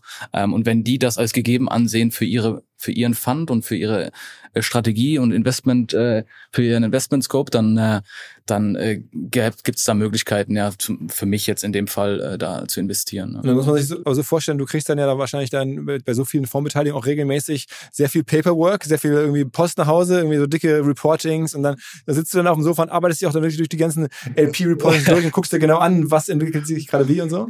Ähm, ja, das, das ist ja eigentlich ganz gut gemacht bei den Fonds. Wir haben ein relativ professionelles Reporting und und ähm, delivern das dann auch immer rechtzeitig. Das ist äh, eigentlich super gemacht und, und am Ende ist es für mich, wenn man da mal die Struktur dann auch so ein bisschen kennt, dann weiß man, worauf man achten muss und was man sich anschaut und wenn dann gewisse Themen da sind, die mich halt besonders interessieren, dann gehe ich da halt noch mal ein bisschen tiefer rein und schaue mir das an und gebe mir einfach auch ein gutes Gefühl für den Markt, für den Fund, äh, für den Status Quo und äh, das ist schon gut. Ähm, das heißt aber von insgesamt ist immer noch ein Teil, sondern man muss sich keine Sorgen machen, selbst wenn die Digitalwirtschaft abschmiert, ein paar Immobilien und ein paar Aktien ja, genau. hast du immer noch, äh, die dich da über Wasser halten würden. Ja, genau. Das ist so ein bisschen auch der, äh, so ein bisschen meiner Karriere auch geschuldet und natürlich auch irgendwie dem Vermögensaufbau, den ich äh, über die letzten 10, 13 Jahre jetzt mittlerweile hatte. Also ich habe natürlich auch irgendwie relativ klassisch angefangen, irgendwie Immobilien zu machen, dann irgendwie Stockportfolio und und wie CPE kam jetzt eben so als letztes Bucket. Also so sehe ich so meine drei ähm, meine drei Säulen von von eben Real Estate zu Stocks zu zu, zu PE Venture ähm, und dieses dieses Thema kam jetzt eben als letztes und das habe ich die letzten drei Jahre versucht aufzubauen. Da bin ich auch relativ aktiv im Verhältnis zu äh, Real Estate und und Stocks ist auch eine harte Phase. Ne? Ich meine, ich mein, so, so attraktiv wir beide die Digitalwirtschaft finden, wenn man jetzt gerade guckt, vor drei, vier Jahren, als du da rein bist, da waren die Bewertungen alle ja. mega, mega hoch. Äh, und jetzt heute hat sich alles ein bisschen normalisiert. Es gibt wieder Zinsen. Wir kennen alle die Geschichte. Jetzt sind Digitalfirmen weniger wert geworden. Also vom Investment-Timing her mhm. nicht optimal. Ja gut, aber ja, also gut, ja, definitiv. Andererseits äh, sehe ich es natürlich auch wieder als Chance. Ähm, ich glaube, das ist auch immer so das Wichtige für mich grundsätzlich, nicht nur als Athlet, weil am Ende ist es halt auch immer ein Prozess. Es sind mehrere Jahre. Ich meine, ich spiele auch nicht nur Fußball für drei, vier Jahre, sondern und so ist es beim Investment auch, sowohl auf Stockseite als auch auf auf der Venture-Seite und auch beim Angel Investing äh, die Konstanz, äh, die Überzeugung, irgendwie dieses Knowledge aufbauen, die Expertise haben. Klar, Märkte, Märkte verändern sich und, und es gibt gewisse Dinge, ob jetzt das mit Covid war oder oder andere äh, gerade so geopolitische Themen, wo man vielleicht auch nicht unbedingt den Einfluss hat oder predikten könnte, dass das jetzt passiert. Ich habe auch generell da eher einen, einen längerfristigen Zeithorizont von von fünf bis zehn Jahren und nicht jetzt zu sagen, ich möchte da in den nächsten ein, zwei, drei Jahre äh, da einmal rein und wieder raus. Also jetzt wirst du auch noch keine kalten Füße bekommen, nachdem jetzt wahrscheinlich einige äh, Reportings kommen. Man müssen jetzt Limited die sehen ein bisschen anders aus dann. Die, die, die LP-Reportings, ich meine, die Fonds müssen ja reporten ja, und genau, das ja. wird natürlich jetzt schon so ein bisschen so aussehen, wo man denkt, fuck ey, ähm, könnte besser sein. Ja, ich glaube auch eine wichtige Phase für, für, für die Fans. Ich glaube, da kristallisiert sich dann auch raus, so ist es im Sport ja auch irgendwie auch. Gerade die, die schwierigen Phasen, die du auch als Athlet hast oder als Mannschaft oder als Club hast, da irgendwie zusammenzustehen, Zusammenhalt zu haben und da, da eben zu sagen, äh, okay, da kristallisiert sich jetzt raus, wer hat wirklich die Resilience, wer hat die Durchhaltekraft, äh, wer hat die Vision, wer hat den Drive auch, das, das zu überstehen äh, und auch richtige Entscheidungen zu treffen, auch harte Entscheidungen manchmal zu treffen. Und ich glaube, dass es für, für den Markt auch manchmal wichtig ist, äh, diese Phasen zu haben und, und so sehe ich das ein bisschen. Also du ziehst, du ziehst ja auch weiter durch. Also ich zieh, ja, ich ziehe das weiter durch. Ja. Bewertungen runtergegangen sind und obwohl ist jetzt für mich als Angel gar nicht so schlecht. Ja. Okay, also kannst du sagen jetzt eigentlich genau, jetzt, Einkaufspreise. Genau, jetzt sind Einkaufspreise. Jetzt vielleicht lege ich den Fokus mehr auf meine, meine Angel-Tätigkeit und weniger auf dann die Funds oder die bestehenden Sachen. Guck mir dann die Reportings vielleicht aktuell nicht so genau an. Aber äh, äh, nee, nee, also ich versuche das schon zu verfolgen und auch ein bisschen mehr das Ökosystem dadurch zu verstehen und, und oder auch die die Mechanismen und äh, versuche da einfach dann nur meinen Fokus zu shiften und dann vielleicht auch irgendwie andere Themen zu machen und da irgendwie Chancen zu sehen und, und e-, eben dieses eher ein positives Mindset an die Thematik zu bekommen. Ne? Und dann, ähm, sag mal, äh, Direct Investments gibt's auch noch, also wo du direkt in Firmen hast. Ich weiß es, weil wir ein gemeinsames sogar haben, nämlich bei Coro. Da ist OMR auch einen ganz kleinen Teil dabei. Du auch schon. ja, ja. Äh, also der Online, äh, ja, Drogeriemarkt oder mittlerweile gibt's ja ganz viele Sachen. Ähm, äh, aber du hast noch viel mehr als nur Coro. Genau, ich, ja, ist ich habe ich hab einige gemacht, ich, ich deswegen jetzt alle aufzuzählen. 40, nee, 40, 50 Genau, oder so. genau. Ich habe ich hab, mittlerweile sind es 45 Angel-Tickets, die ich gesigned habe. Wie kommst du an so Leute ran? Also wie, wie führst du diese Dinge? Ja, mittlerweile ist es äh, also wie so ein Schneeballeffekt gewesen. Ich habe vor drei Jahren sehr, äh, ja, sehr einfach damit angefangen. Mittlerweile ist das Netzwerk einfach äh, sehr, sehr gut geworden äh, mit vier, fünf äh, sehr, sehr trusted Angels, die ich habe, mit denen ich sehr, sehr viel mache, äh, mit ein paar Micro-VCs, äh, die, die auch ein großes Netzwerk haben. Ähm, vieles war am Anfang natürlich super dachlastig durch meine Brand halt in Deutschland. Mittlerweile ist es halt sehr, sehr paneuropäisch geworden mit den, mit den wichtigsten Economies. Äh, ähm, in UK und, und France und, und Nordics. Also man muss sich vorstellen, es gibt ein, ein Netzwerk von ja, anderen Digitalinvestoren. Ähm, genau, ja. ja anderen Angels, anderen Foundern, anderen Micro-VCs. Ähm, viele Deutsche oder auch? Ja. Auch Deutsche dabei, ja. ja, ja. Sagen wir mal ein, zwei, die, die ich kennen könnte vielleicht? Die, die, Darf ich nicht sagen. Okay, lieber nicht sagen, lieber, lieber nichts auswählen. Okay.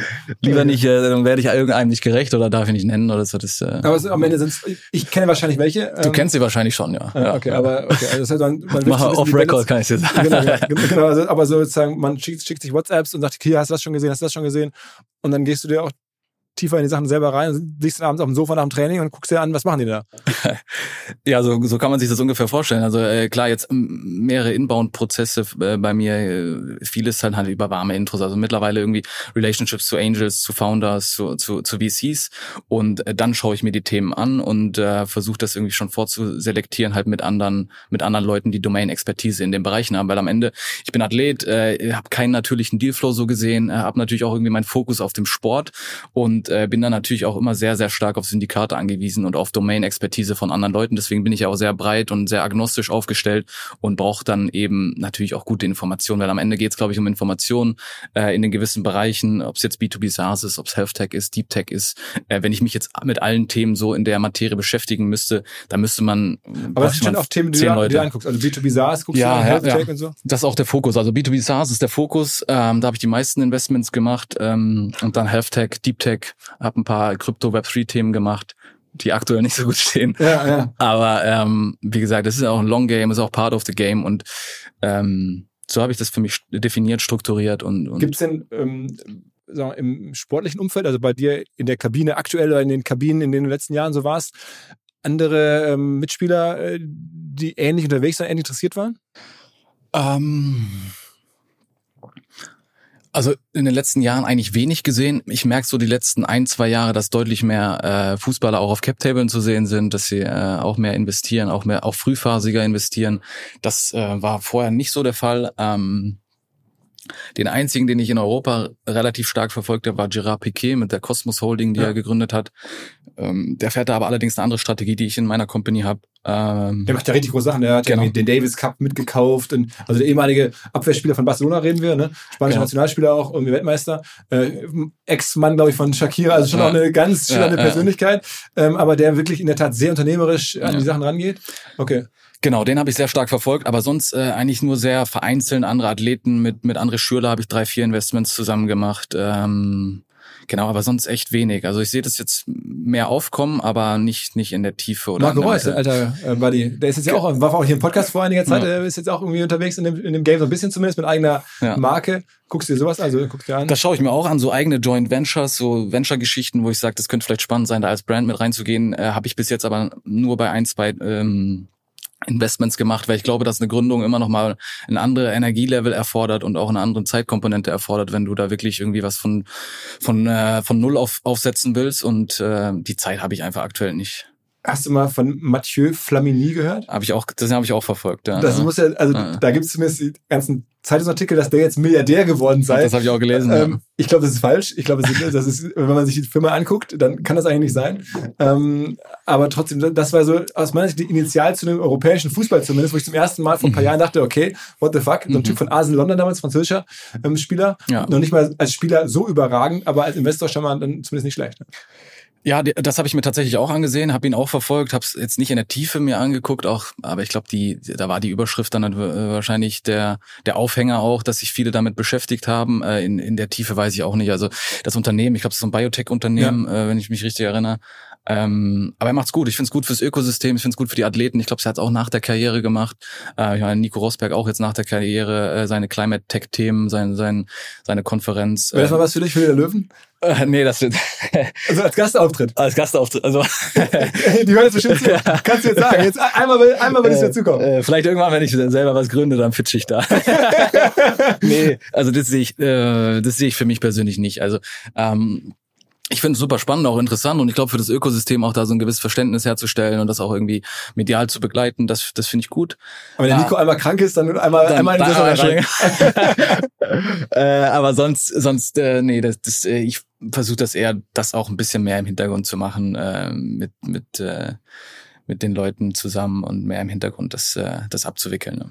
Ist ja insofern auch ganz clever, weil man ja eigentlich generell hört, so die Logik für, ähm, sagen wir mal, prominente Investoren ist eigentlich, die lieber in Fonds reinzugehen und gar nicht so in Direktinvestments, weil wenn die schiefgehen, dann heißt es sofort immer, hier die Firma von Mario Götze, obwohl du nur da irgendwie ein Prozent hattest nachher, äh, ist pleite und dann stehst du da mit deinem ein Prozent, hast kaum Einfluss und bist aber dann auf einmal in der Öffentlichkeit ähm, äh, mit so einer Firma assoziiert.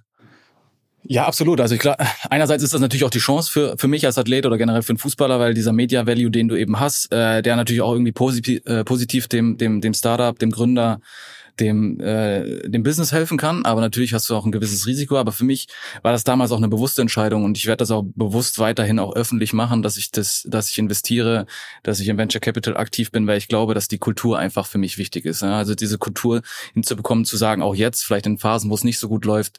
Ähm, da einfach den, den durch, das Durchhaltevermögen zu haben, gute Entscheidungen treffen zu können, gute Informationen zu bekommen, äh, das ein bisschen longer term zu sehen. Und da gehe ich bewusst auch das Risiko ein, dass mal so ein Artikel kommen wird. Und das wird auch 100 Prozent passieren, dass äh, viele von den Investments, die ich gemacht habe, vielleicht nicht das erreichen, was sie, was sie vorgehabt haben. Also das, das ist mir auch bewusst. Und ähm, äh, mir geht's da aber eher äh, in der Öffentlichkeit auch mehr um das Ökosystem und um, auch um den Mut in, in Europa, in Deutschland, äh, diese Kultur so ein bisschen äh, in eine andere Richtung zu, zu schieben. Ja? Also in kleinem Maße natürlich, aber äh, da so einen kleinen Teil dazu Ich meine, man sieht ja auch, wenn man dir bei Twitter folgt, dein Twitter-Handle ist jetzt .eth, also dieses berühmte Ether, so das, Äh. das ortet man sich ja schon offensichtlich als Krypto- oder Äh. NFT irgendwie Nerd, so, Äh. hast du vor einigen Jahren mal gemacht. Ne? Das, das habe ich leider auch angefangen, ja. Ähm, ja, das habe ich versucht auch noch so ein bisschen zu verfolgen, weil ich einfach die Technologie und ähm, den grundsätzlichen Gedanken, einfach diese digitale Welt und auch generell Blockchain und das, was dahinter steckt äh, und das, was auch vielleicht noch kommen mag und kommen wird, super, super spannend finde und habe mich auch ein bisschen mit der Materie, natürlich nur an der Oberfläche, weil ich die Zeit nicht habe, äh, fairerweise äh, auch mit beschäftigt, auch mit NFTs und, und mit der digitalen Komponente, digitale Communities und Plattformen und, und ähm, auch Metaverse-Themen und so weiter, aber natürlich natürlich sehr oberflächlich. Aber äh, ja, ich habe da einen ENS-Namen äh, bei Twitter, habe mein Profilbild ist auch ein, ein Clone X von von Artifact, also auf die von Nike aufgekauft Ja, wurden. ja, da ja. ist dann so die Verbindung mit Artifact, Nike, äh, dieses Ökosystem abzuholen und dann nat- natürlich irgendwie auch authentisch da so ein bisschen äh, eine Brücke zu schlagen. Also es ist ja so ein NFT-Studio gewesen, ne? ADF, äh, Genau, Geschrieben genau. RTFKT, glaube ich. genau, also, ne? genau. Ja. Und also haben, hat Nike dich da auch so ein bisschen mit reingeholt. Äh, nee, das war so ein bisschen mein eigenes Fable über, äh, auch über einen bekannten äh, Freund, da so ein bisschen, da ging es auch mehr um Technologie, dann auch um Art und um Communities und ähm, dann ist das eben aufgekommen, dass Nike Artifact gekauft hat und das mit integriert und dann war halt für mich auch klar, dass, äh, dass das super spannend Aber ist. die, die Dinger liegen schon gerade, also die haben eine harte Zeit gerade, ne? Die haben eine harte Zeit. ja. Also was den Value an sich betrifft, absolut, rein äh, Zahlen äh, finanziell gesehen.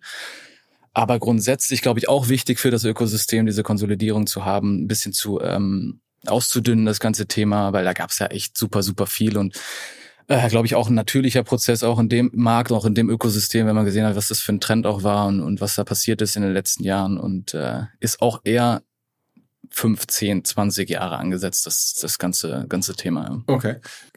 Ist denn das für dich, sagen wir mal, jetzt nach deiner aktiven Karriere haben wir jetzt also erstmal noch vielleicht USA habe ich jetzt gelernt.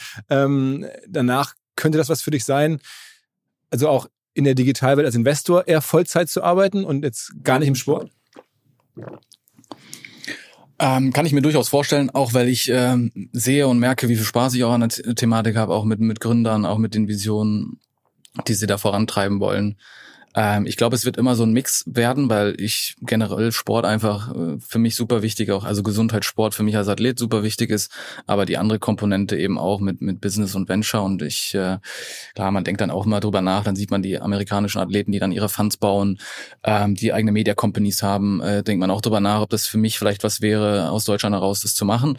Mhm. Ähm, gab die Gedanken gab schon immer. Ähm, ich bin allerdings aufgrund dessen, dass ich eben so wenig Zeit habe ähm, und auch den Fokus auf meinem Fußball noch habe und ähm, da eben das, das Maximum erreichen möchte, äh, habe ich mich bewusst auch dagegen entschieden, das irgendwie weiter voranzutreiben. Aber könnte doch kommen. Ich meine, das könnte kommen. Also für danach die Zeit definitiv. Also vielleicht auch so Serena Williams Model, die jetzt danach irgendwie einen 100 Millionen Fonds geraced hat. Klar, also das steht alles noch so ein bisschen in den Sternen und es passiert ja auch super viel. Die Zyklen sind ja auch irgendwie sehr, sehr kurz und der Markt verändert sich ja. Äh, deswegen will ich das nicht in Stein meisen, aber die Gedanken klar sind da und da vielleicht mehr zu machen, obwohl ich eigentlich sagen muss, als Business Angel jetzt gerade dieses unabhängige, ähm, flexible auch, was so Ticketsize, Stages und, und auch Fokus betrifft, ist halt für mich äh, sehr, sehr spannend.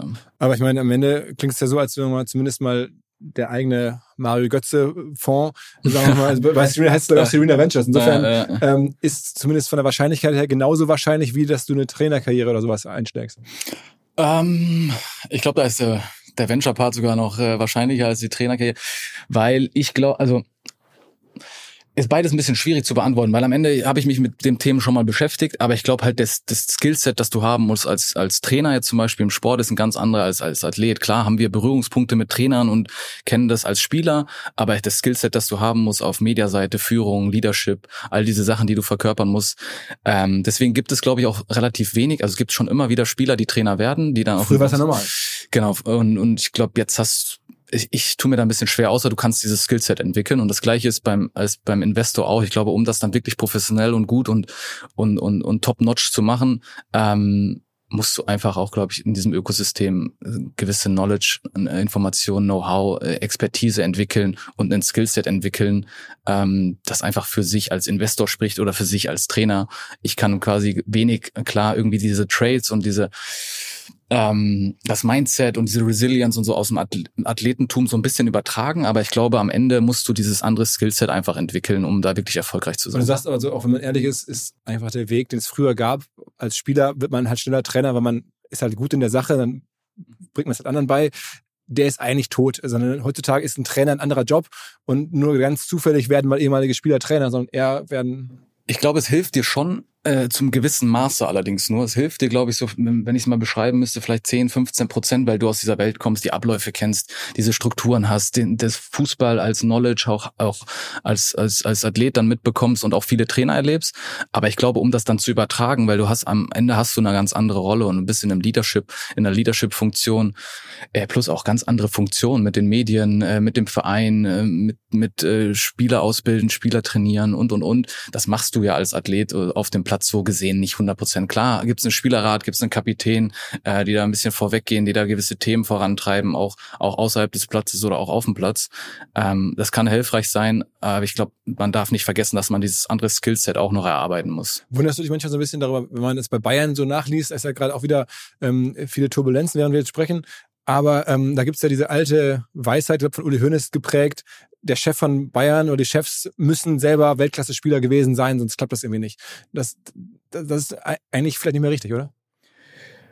Ähm, ja, ich glaube, ja, ich erinnere mich, da hatte das gesagt. Ich glaube, es ist zu einem Gewicht, gewissen Grad wichtig. Also ähm, gewisse Sportkomponenten ist, ich meine, so ein, so ein Verein ist ja auch ein Unternehmen, gibt gewisse Buckets, gibt gewisse Säulen, die du erfüllen musst. Und ich glaube, da, da dann Know-how auf der Ebene im Sport zu haben, der aus, aus der früher Fußballspieler war oder Athlet war und diese Erfahrung auch gesammelt hast, was es bedeutet, Champions League Finale zu spielen, was es bedeutet, irgendwie 10, 15 Jahre auf hohem Niveau zu spielen. Ich glaube, dass es, dass es auf jeden Fall helfen kann und dass es ein Element ist. Also da stimme ich ihm 100 Prozent zu. Da, das muss ein Element sein in diesem ganzen Konstrukt. Aber dass es nur das ausreichend ist, um Erfolge zu, das glaube ich nicht. Ja.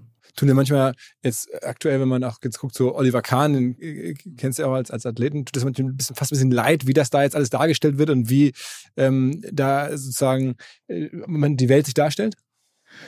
Dort, ähm, ja, ich glaube, was, was im Fußball halt, äh, was man da nicht vergessen darf, ist, alles, was da passiert, ist natürlich irgendwie unterm Brennglas. Du hast die Medien da, da wird halt schnell vieles hinterfragt. Und ich meine, auch bei uns jetzt in der Saison, dann hast du halt mal vier, fünf, sechs, sieben Wochen, wo es nicht so gut läuft und am Ende stehst du halt wo ganz anders. Und ich glaube, das ist halt die Besonderheit auch am Fußball. Das ist natürlich auch irgendwie das Schöne, aber das ist natürlich auch das Brutale, weil am Ende, in, wenn du zwei Monate nicht performst, wenn die Mannschaft nicht abliefert, wenn du dann vielleicht jetzt auch in München nicht Meister wirst, äh, dann wird irgendjemand für verantwortlich gemacht. Ne? Hast du Trainerthemen, dann hast du irgendwie Führungsebene und plus das wird dann noch medial aufgeladen. Und ich glaube, diese Konstellation auch zu verarbeiten, zu verstehen zu, und dann in die richtigen äh, Bahnen wieder zu lenken, das ist, ein, das ist eine große Kunst, ja. Und das ist Skillset, das, das ist nicht leicht. Ja. Ich meine, am Ende auch die Markenführung darin. Ich meine, du hast ja jetzt auch selber, Mario Götze ist halt irgendwie eine Marke, ob du willst oder nicht. Ähm, da macht man sich schon sehr viel Gedanken, wann gibt man wo ein Interview, wie äußert man sich. Das ist also schon ein schmaler Grad häufig, ne? ja, absolut. Ja. Deswegen hast du auch zwei Jahre gebraucht, bis ich hier bin. ja. Äh, deswegen, ich mache es ja nur noch sehr selektiv. Ne? Also äh, auch Interviews, man muss da schon, man muss natürlich aufpassen. Und am Ende versuche ich da auch äh, gute Entscheidungen zu treffen für mich selber als Marke und ähm, für, weil man einfach weiß, dass die Mechanismen und diese äh, Prozesse, die dann ablaufen, auch auf der Media-Seite sehr, sehr speziell sind und auch hart sein können und gerade jetzt im Beispiel für, von Bayern, ich meine, äh, vor einem Jahr äh, deutscher Meister geworden, war alles noch gut und zwölf Monate später ist ja kein langer Zeitraum. Eigentlich kannst du sogar sagen, vor sechs Monaten war noch alles in Ordnung und jetzt plötzlich brennt da der Baum und und ich glaube, das das hinzubekommen und das zu managen, äh, super super schwierig. Deswegen äh, ähm, darf man ja auch nicht vergessen, bei einem Unternehmen da gehören ja auch immer mehrere Faktoren dazu, Mannschaft, Trainer, du hast noch irgendwie Internationalisierung, Marketing, Media, du hast so viele Themen da in in, in, einem, in einem Verein und das zu managen, also Chapeau, ja. Was ich immer noch interessant finde, ist, ich meine, du hast jetzt ja auch Millionen von Followern äh, auf verschiedensten Plattformen.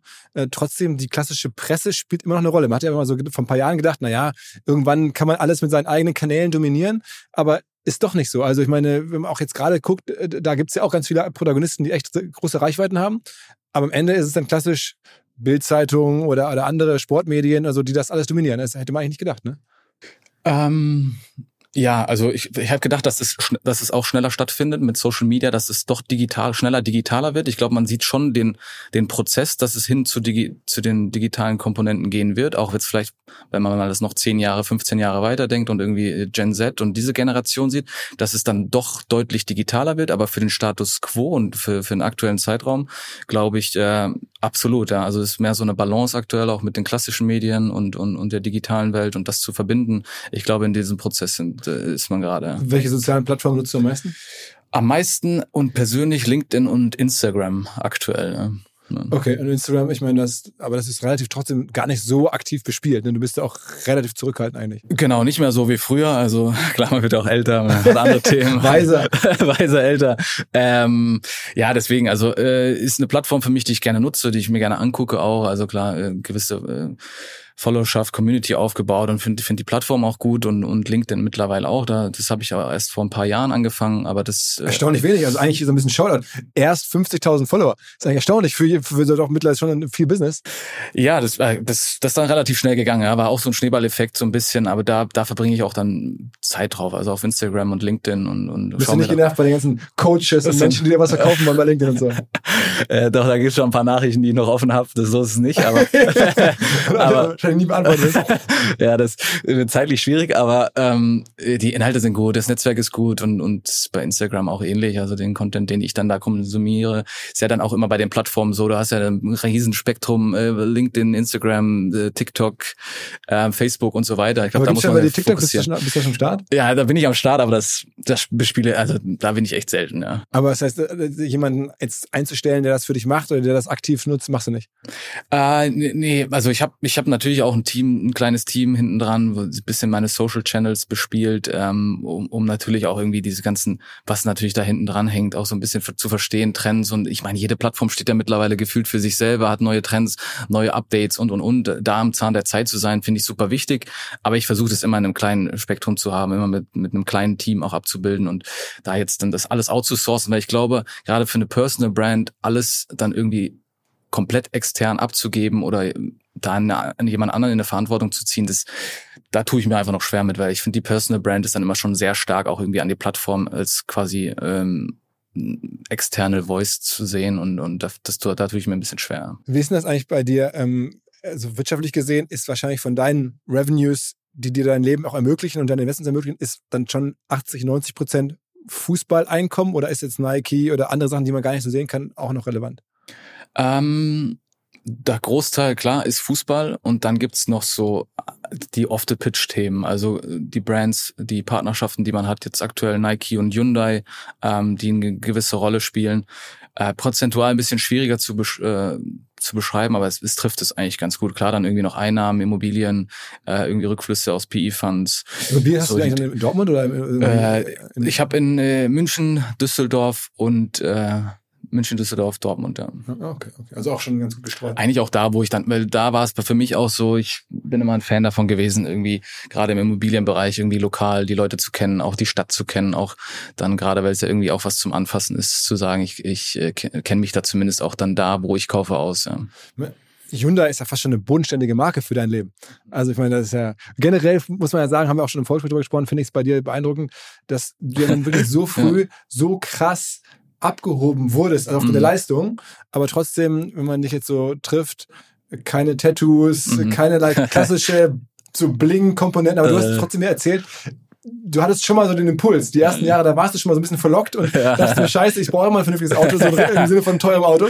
Aber dann hast du trotzdem irgendwie dich davon freimachen können.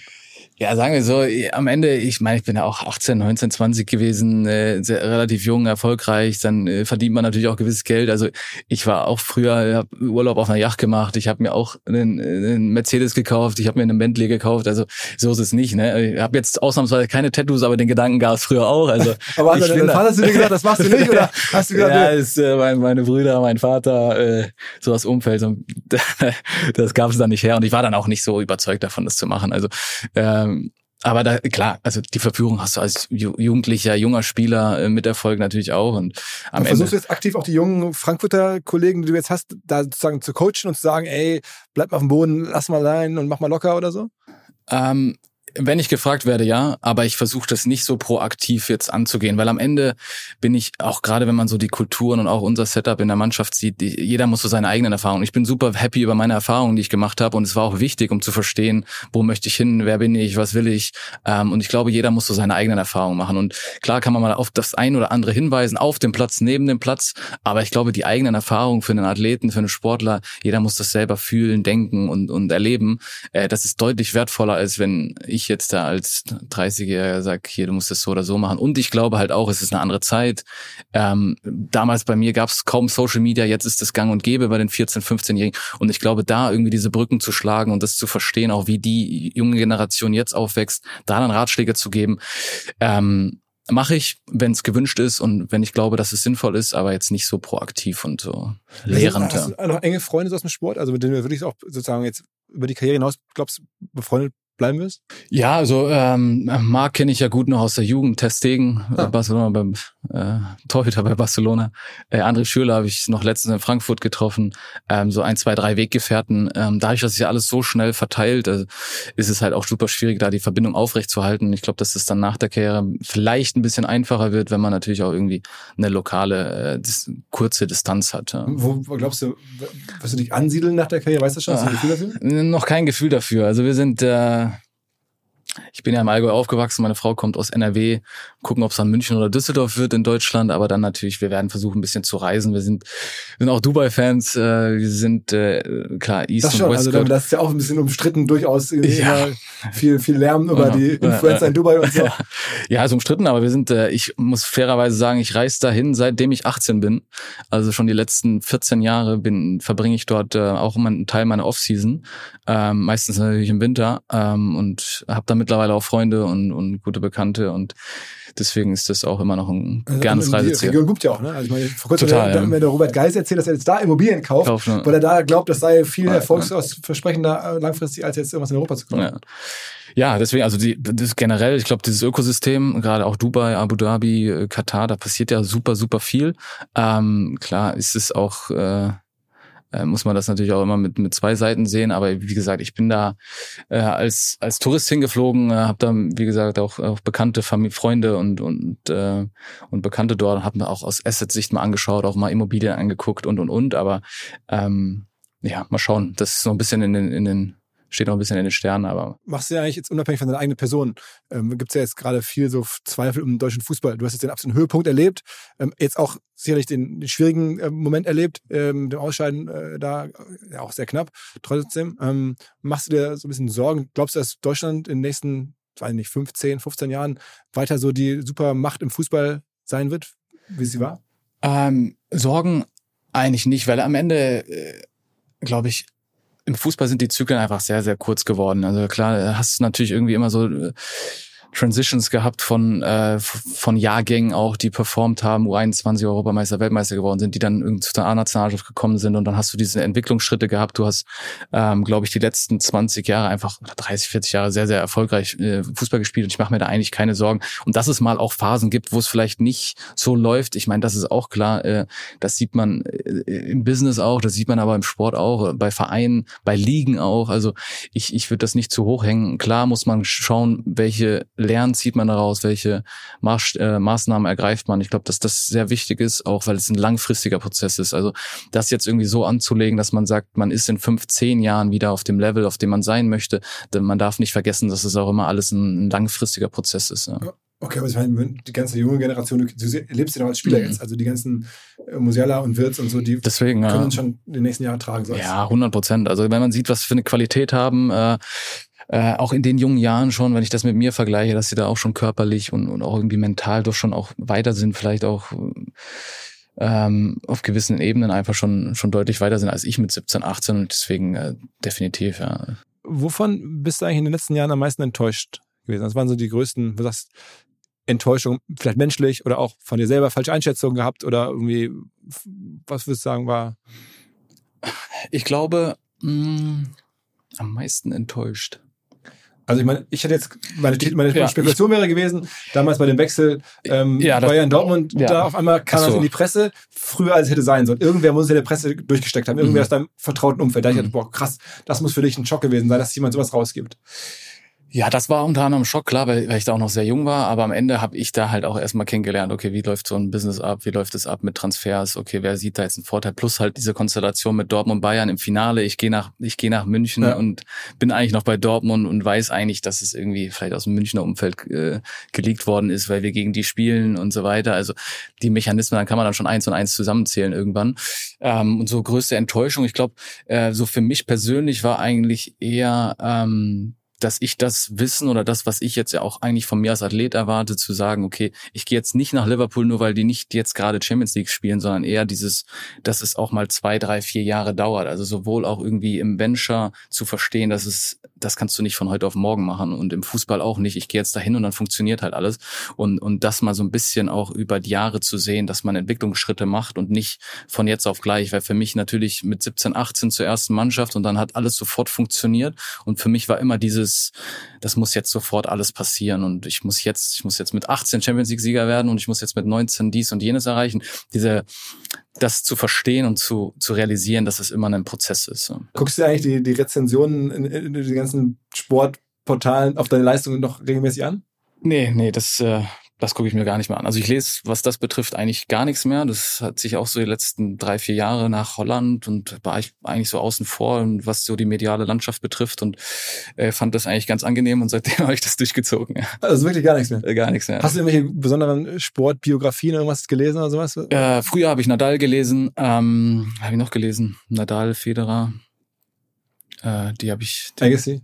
Agassi habe ich nicht gelesen leider. Oh, musst du machen. Muss ich machen, habe ich viel Gutes gehört. ja. Absolut, absolut Ja. top, top. Äh, Das muss ich mir Sport. noch anhören, äh, anlesen, äh, muss ich mir noch durchlesen. Und, äh, du hast gerade die, äh, die Boris Becker Apple Plus äh, Doku. Hast du noch vor dir? Die habe ich noch vor mir, die habe ich gesehen. Das sind irgendwie zwei Teile jeweils Ja. eineinhalb Stunden. lohnt sich, lohnt sich. Das ist Äh, echt top. Das werde ich mir auch nochmal angucken. Ja. Was hatte ich noch? Spotify habe ich jetzt vor kurzem geschaut. Das fand ich sehr interessant, weil die Netflix-Doku, da gibt's ja irgendwie Ah, acht über, Folgen. über, die Gründer von. genau. Also Daniel guckst du Ek. mittlerweile mehr, das, da merkt man es wieder. Oh. Ich frage dich nach Sportdokus und du antwortest mit Digitaldokus. Also eigentlich, hast du schon dieses Succession geguckt oder sowas? Succession habe ich auch schon geschaut. Ja. Succession habe ich geguckt, Billions habe ich geguckt. Ja, Okay, also daher kommt also das Ganze. Also bist wirklich in der Digitalwelt. ja ich versuche beides so ein bisschen, ich versuche da so eine Balance mittlerweile zu haben. Ich finde ich finde es echt spannend, da diese Brücken zu schlagen und das so ein bisschen zu vereinen. Ne? Okay, also wir werden das auf jeden Fall in den nächsten Jahren ähm, äh, hoffentlich weiter verfolgen können und dann bist du vielleicht dann noch mehr in der, in der Digitalwelt. Aber selber was Richtiges gründen, könnte es auch sein, dass du wirklich sagst, okay, ich äh, gründe jetzt selber jetzt nicht einen Fonds, mache jetzt nicht mehr Investment, sondern ich gehe jetzt mal so äh, richtig nochmal bei Null ran und, und mache eine eigene Idee groß. Ah, das sehe ich gerade noch nicht. Also sehe ich gerade noch nicht. Ähm, wenn irgendwann mal was sein sollte, wo ich sage, das könnte passen, auch vom Team, von dem Gedanken, von der Idee, vom Timing. Das ist ja auch immer so, gerade im Venture oder wenn du versuchst selber zu gründen, ist ja mittlerweile Timing ja fast das A und O. Ähm, und Dann kommt ja diese Co-Gründung schon die, wo am meisten wirtschaftliches Potenzial drin steckt. Also jetzt, was, was jetzt in Deutschland Marco Reus macht oder was jetzt irgendwie, wo man halt so ein bisschen an Sachen eine Upside dann direkt hat. genau Ja. auch größere Prozente hält Mhm. und dann ist man Mitgründer so von, Ja. von Dingen. Ja, so Co-Founder-Themen wahrscheinlich schon eher, äh, weil am Ende, äh, ich glaube, das dann irgendwie, wenn du auch da einen zehn Jahreshorizont hast, um, um dann ein Thema richtig groß zu machen, eine, eine One-Billion-Dollar-Company draus zu machen, da musst du schon echt top, top notch sein. Äh, und das von früh dann irgendwie anzufangen, irgendwie mit Co-Foundern zusammen, da den Drive auch zu haben, äh, das ist, glaube ich, eine riesen Challenge. Und plus eben das Timing muss stimmen. Ne? Also das vergisst man ja auch immer oft, dass äh, dass das eine große Komponente ist, Timing, Team äh, und dann die Idee und äh, das ist die große Also, wenn- Auswahl. aber die, die Personalien, über die wir gerade gesprochen haben, Mathieu Flamini und das sind alles auch so Co- Co-Founder. Founder-Themen. Das äh, schon eher, ja. Ne? Das Also die schon, haben ja, alles ja, ja. irgendwie mitgemacht bei irgendwem. Also Ich glaube, dass so gewisse Trades aus dem Fußball, so diese äh, persönlichen Sachen und auch so das Mindset, das man hat, dass das schon als Gründer, dass das helfen kann, ja, diese Resilience zu haben, zu wissen, okay, du musst eigentlich immer performen, jeden Tag, jede Woche, hast aber eine Vision irgendwie auf die Saison gesehen, aber musst halt immer dranbleiben und ja, das weil du lange sehen. bei, bei Höhle der Löwen würdest du eher, eher ähm, selber Pitch. pitchen, als ist total sympathisch. Also nicht, nicht als, als, als Äh, Löwe da, als das- Jura da sitzen, äh. sondern selber, selber pitchen. Das klingt Wie heißen die anderen, die da kommen? Ja, die Löwe heißen, ja, die Kandidaten, oder? Wie heißen die? Die, die, die, Gründer. die Gründer. Kälber. ja, die Gründer, die armen Gründer. Die, ja, aber also eher in der Rolle. Die Ist ja echt, Gründer. also finde ich schon auch souverän. Ich habe einen anderen Kumpel hier, den, den Elvier Omerbegovic, den Musikunternehmer, extrem erfolgreicher Typ. Hat auch gepitcht als Gründer. Also, ich meine, das wäre schon natürlich riesengroß, Okay, wenn du ja. sagst, okay, ich bin von deiner Firma so all in. Äh, Ich, ja, hatte, war nicht der, der ich glaube, der Michael Ballack war jetzt vor kurzem da. oder Der hat stimmt. mit seinem ja, Grashalm. Genau. Ja, kann sein, genau. sein Kann sein. Gärtner-Thema da gemacht. Das Ja, also gesehen. sowas mitzumachen. Ja, da muss die Idee schon richtig gut sein. Damit ich da hingehe. Aber das habe ich dir eigentlich auch gesagt. Ich komme hier hin, eigentlich, wenn ich ein wenn ich einen Exit habe, ne, dass ich dann sagen kann, jetzt, jetzt kann ich hier sprechen. Ne? Mal gucken, ob das nochmal passiert. Ja, also ich meine, gut, bei den, bei den äh, ganzen Portfolios, da wird ja schon einiges dabei sein. Ne? Also da, da sollte was, sollte was funktionieren. Ja, ja. Also ich drücke auf jeden Fall die Daumen und ähm, freue mich, wenn wir da weiter in Kontakt sind über die nächsten Monate, Jahre. Mal gucken, ähm, wie es so weitergeht. Ein- Eines Tages, wenn du in LA spielst, irgendwie werde ich dich auf jeden Fall anpingen, ob ich mal gucken kommen kann. ähm, also in dem Sinne, äh, vielen Dank äh, Danke, danke. für die Chance hier. Danke, gerne. Alles klar. Ciao, ciao. Ich bin etwas eingeschüchtert, denn meine Podcast-Kollegin Lea Kramer und Verena Pauster müssen ein dermaßen tollen Hinweis gegeben haben auf die Techniker Krankenkasse, dass ich mich kaum traue nachzulegen. Jedenfalls geht es darum, die Techniker Krankenkasse bietet einen Informationsservice rund um das Thema Sozialversicherung, insbesondere für Menschen, die gerade gründen. Ich kenne die Situation selber noch ziemlich genau. Als wir gegründet haben, gab es auch eine ganze Reihe von Fragen rund um Sozialversicherungsverhältnisse, unsere eigenen, die unserer Mitarbeiter, verschiedenste Fälle, die man gerne geklärt haben möchte. Und genau dazu berät die Techniker Krankenkasse jetzt kostenlos, hat Zeit für jeden, egal ob ihr dort versichert seid oder nicht. Die wollen einfach Startups helfen und Startups natürlich auch früh kennenlernen. Es gibt dazu einen kostenlosen Rückrufservice, also ihr macht einen Termin aus, dann rufen die euch an und beraten euch rund um das Thema Sozialversicherung. Wer dazu Fragen hat, alle Infos Social Pizza, so heißt das Social Pizza, ein Wort, socialpizza.tk.de unter diesem Stichwort einfach mit den Kollegen von der TK sprechen und alle Fragen rund um Sozialversicherungsverhältnisse in Startups direkt klären. Link zum Hinweis natürlich auch in den Show Notes. Zurück zum Podcast. Dieser Podcast wird produziert von Podstars bei OMR.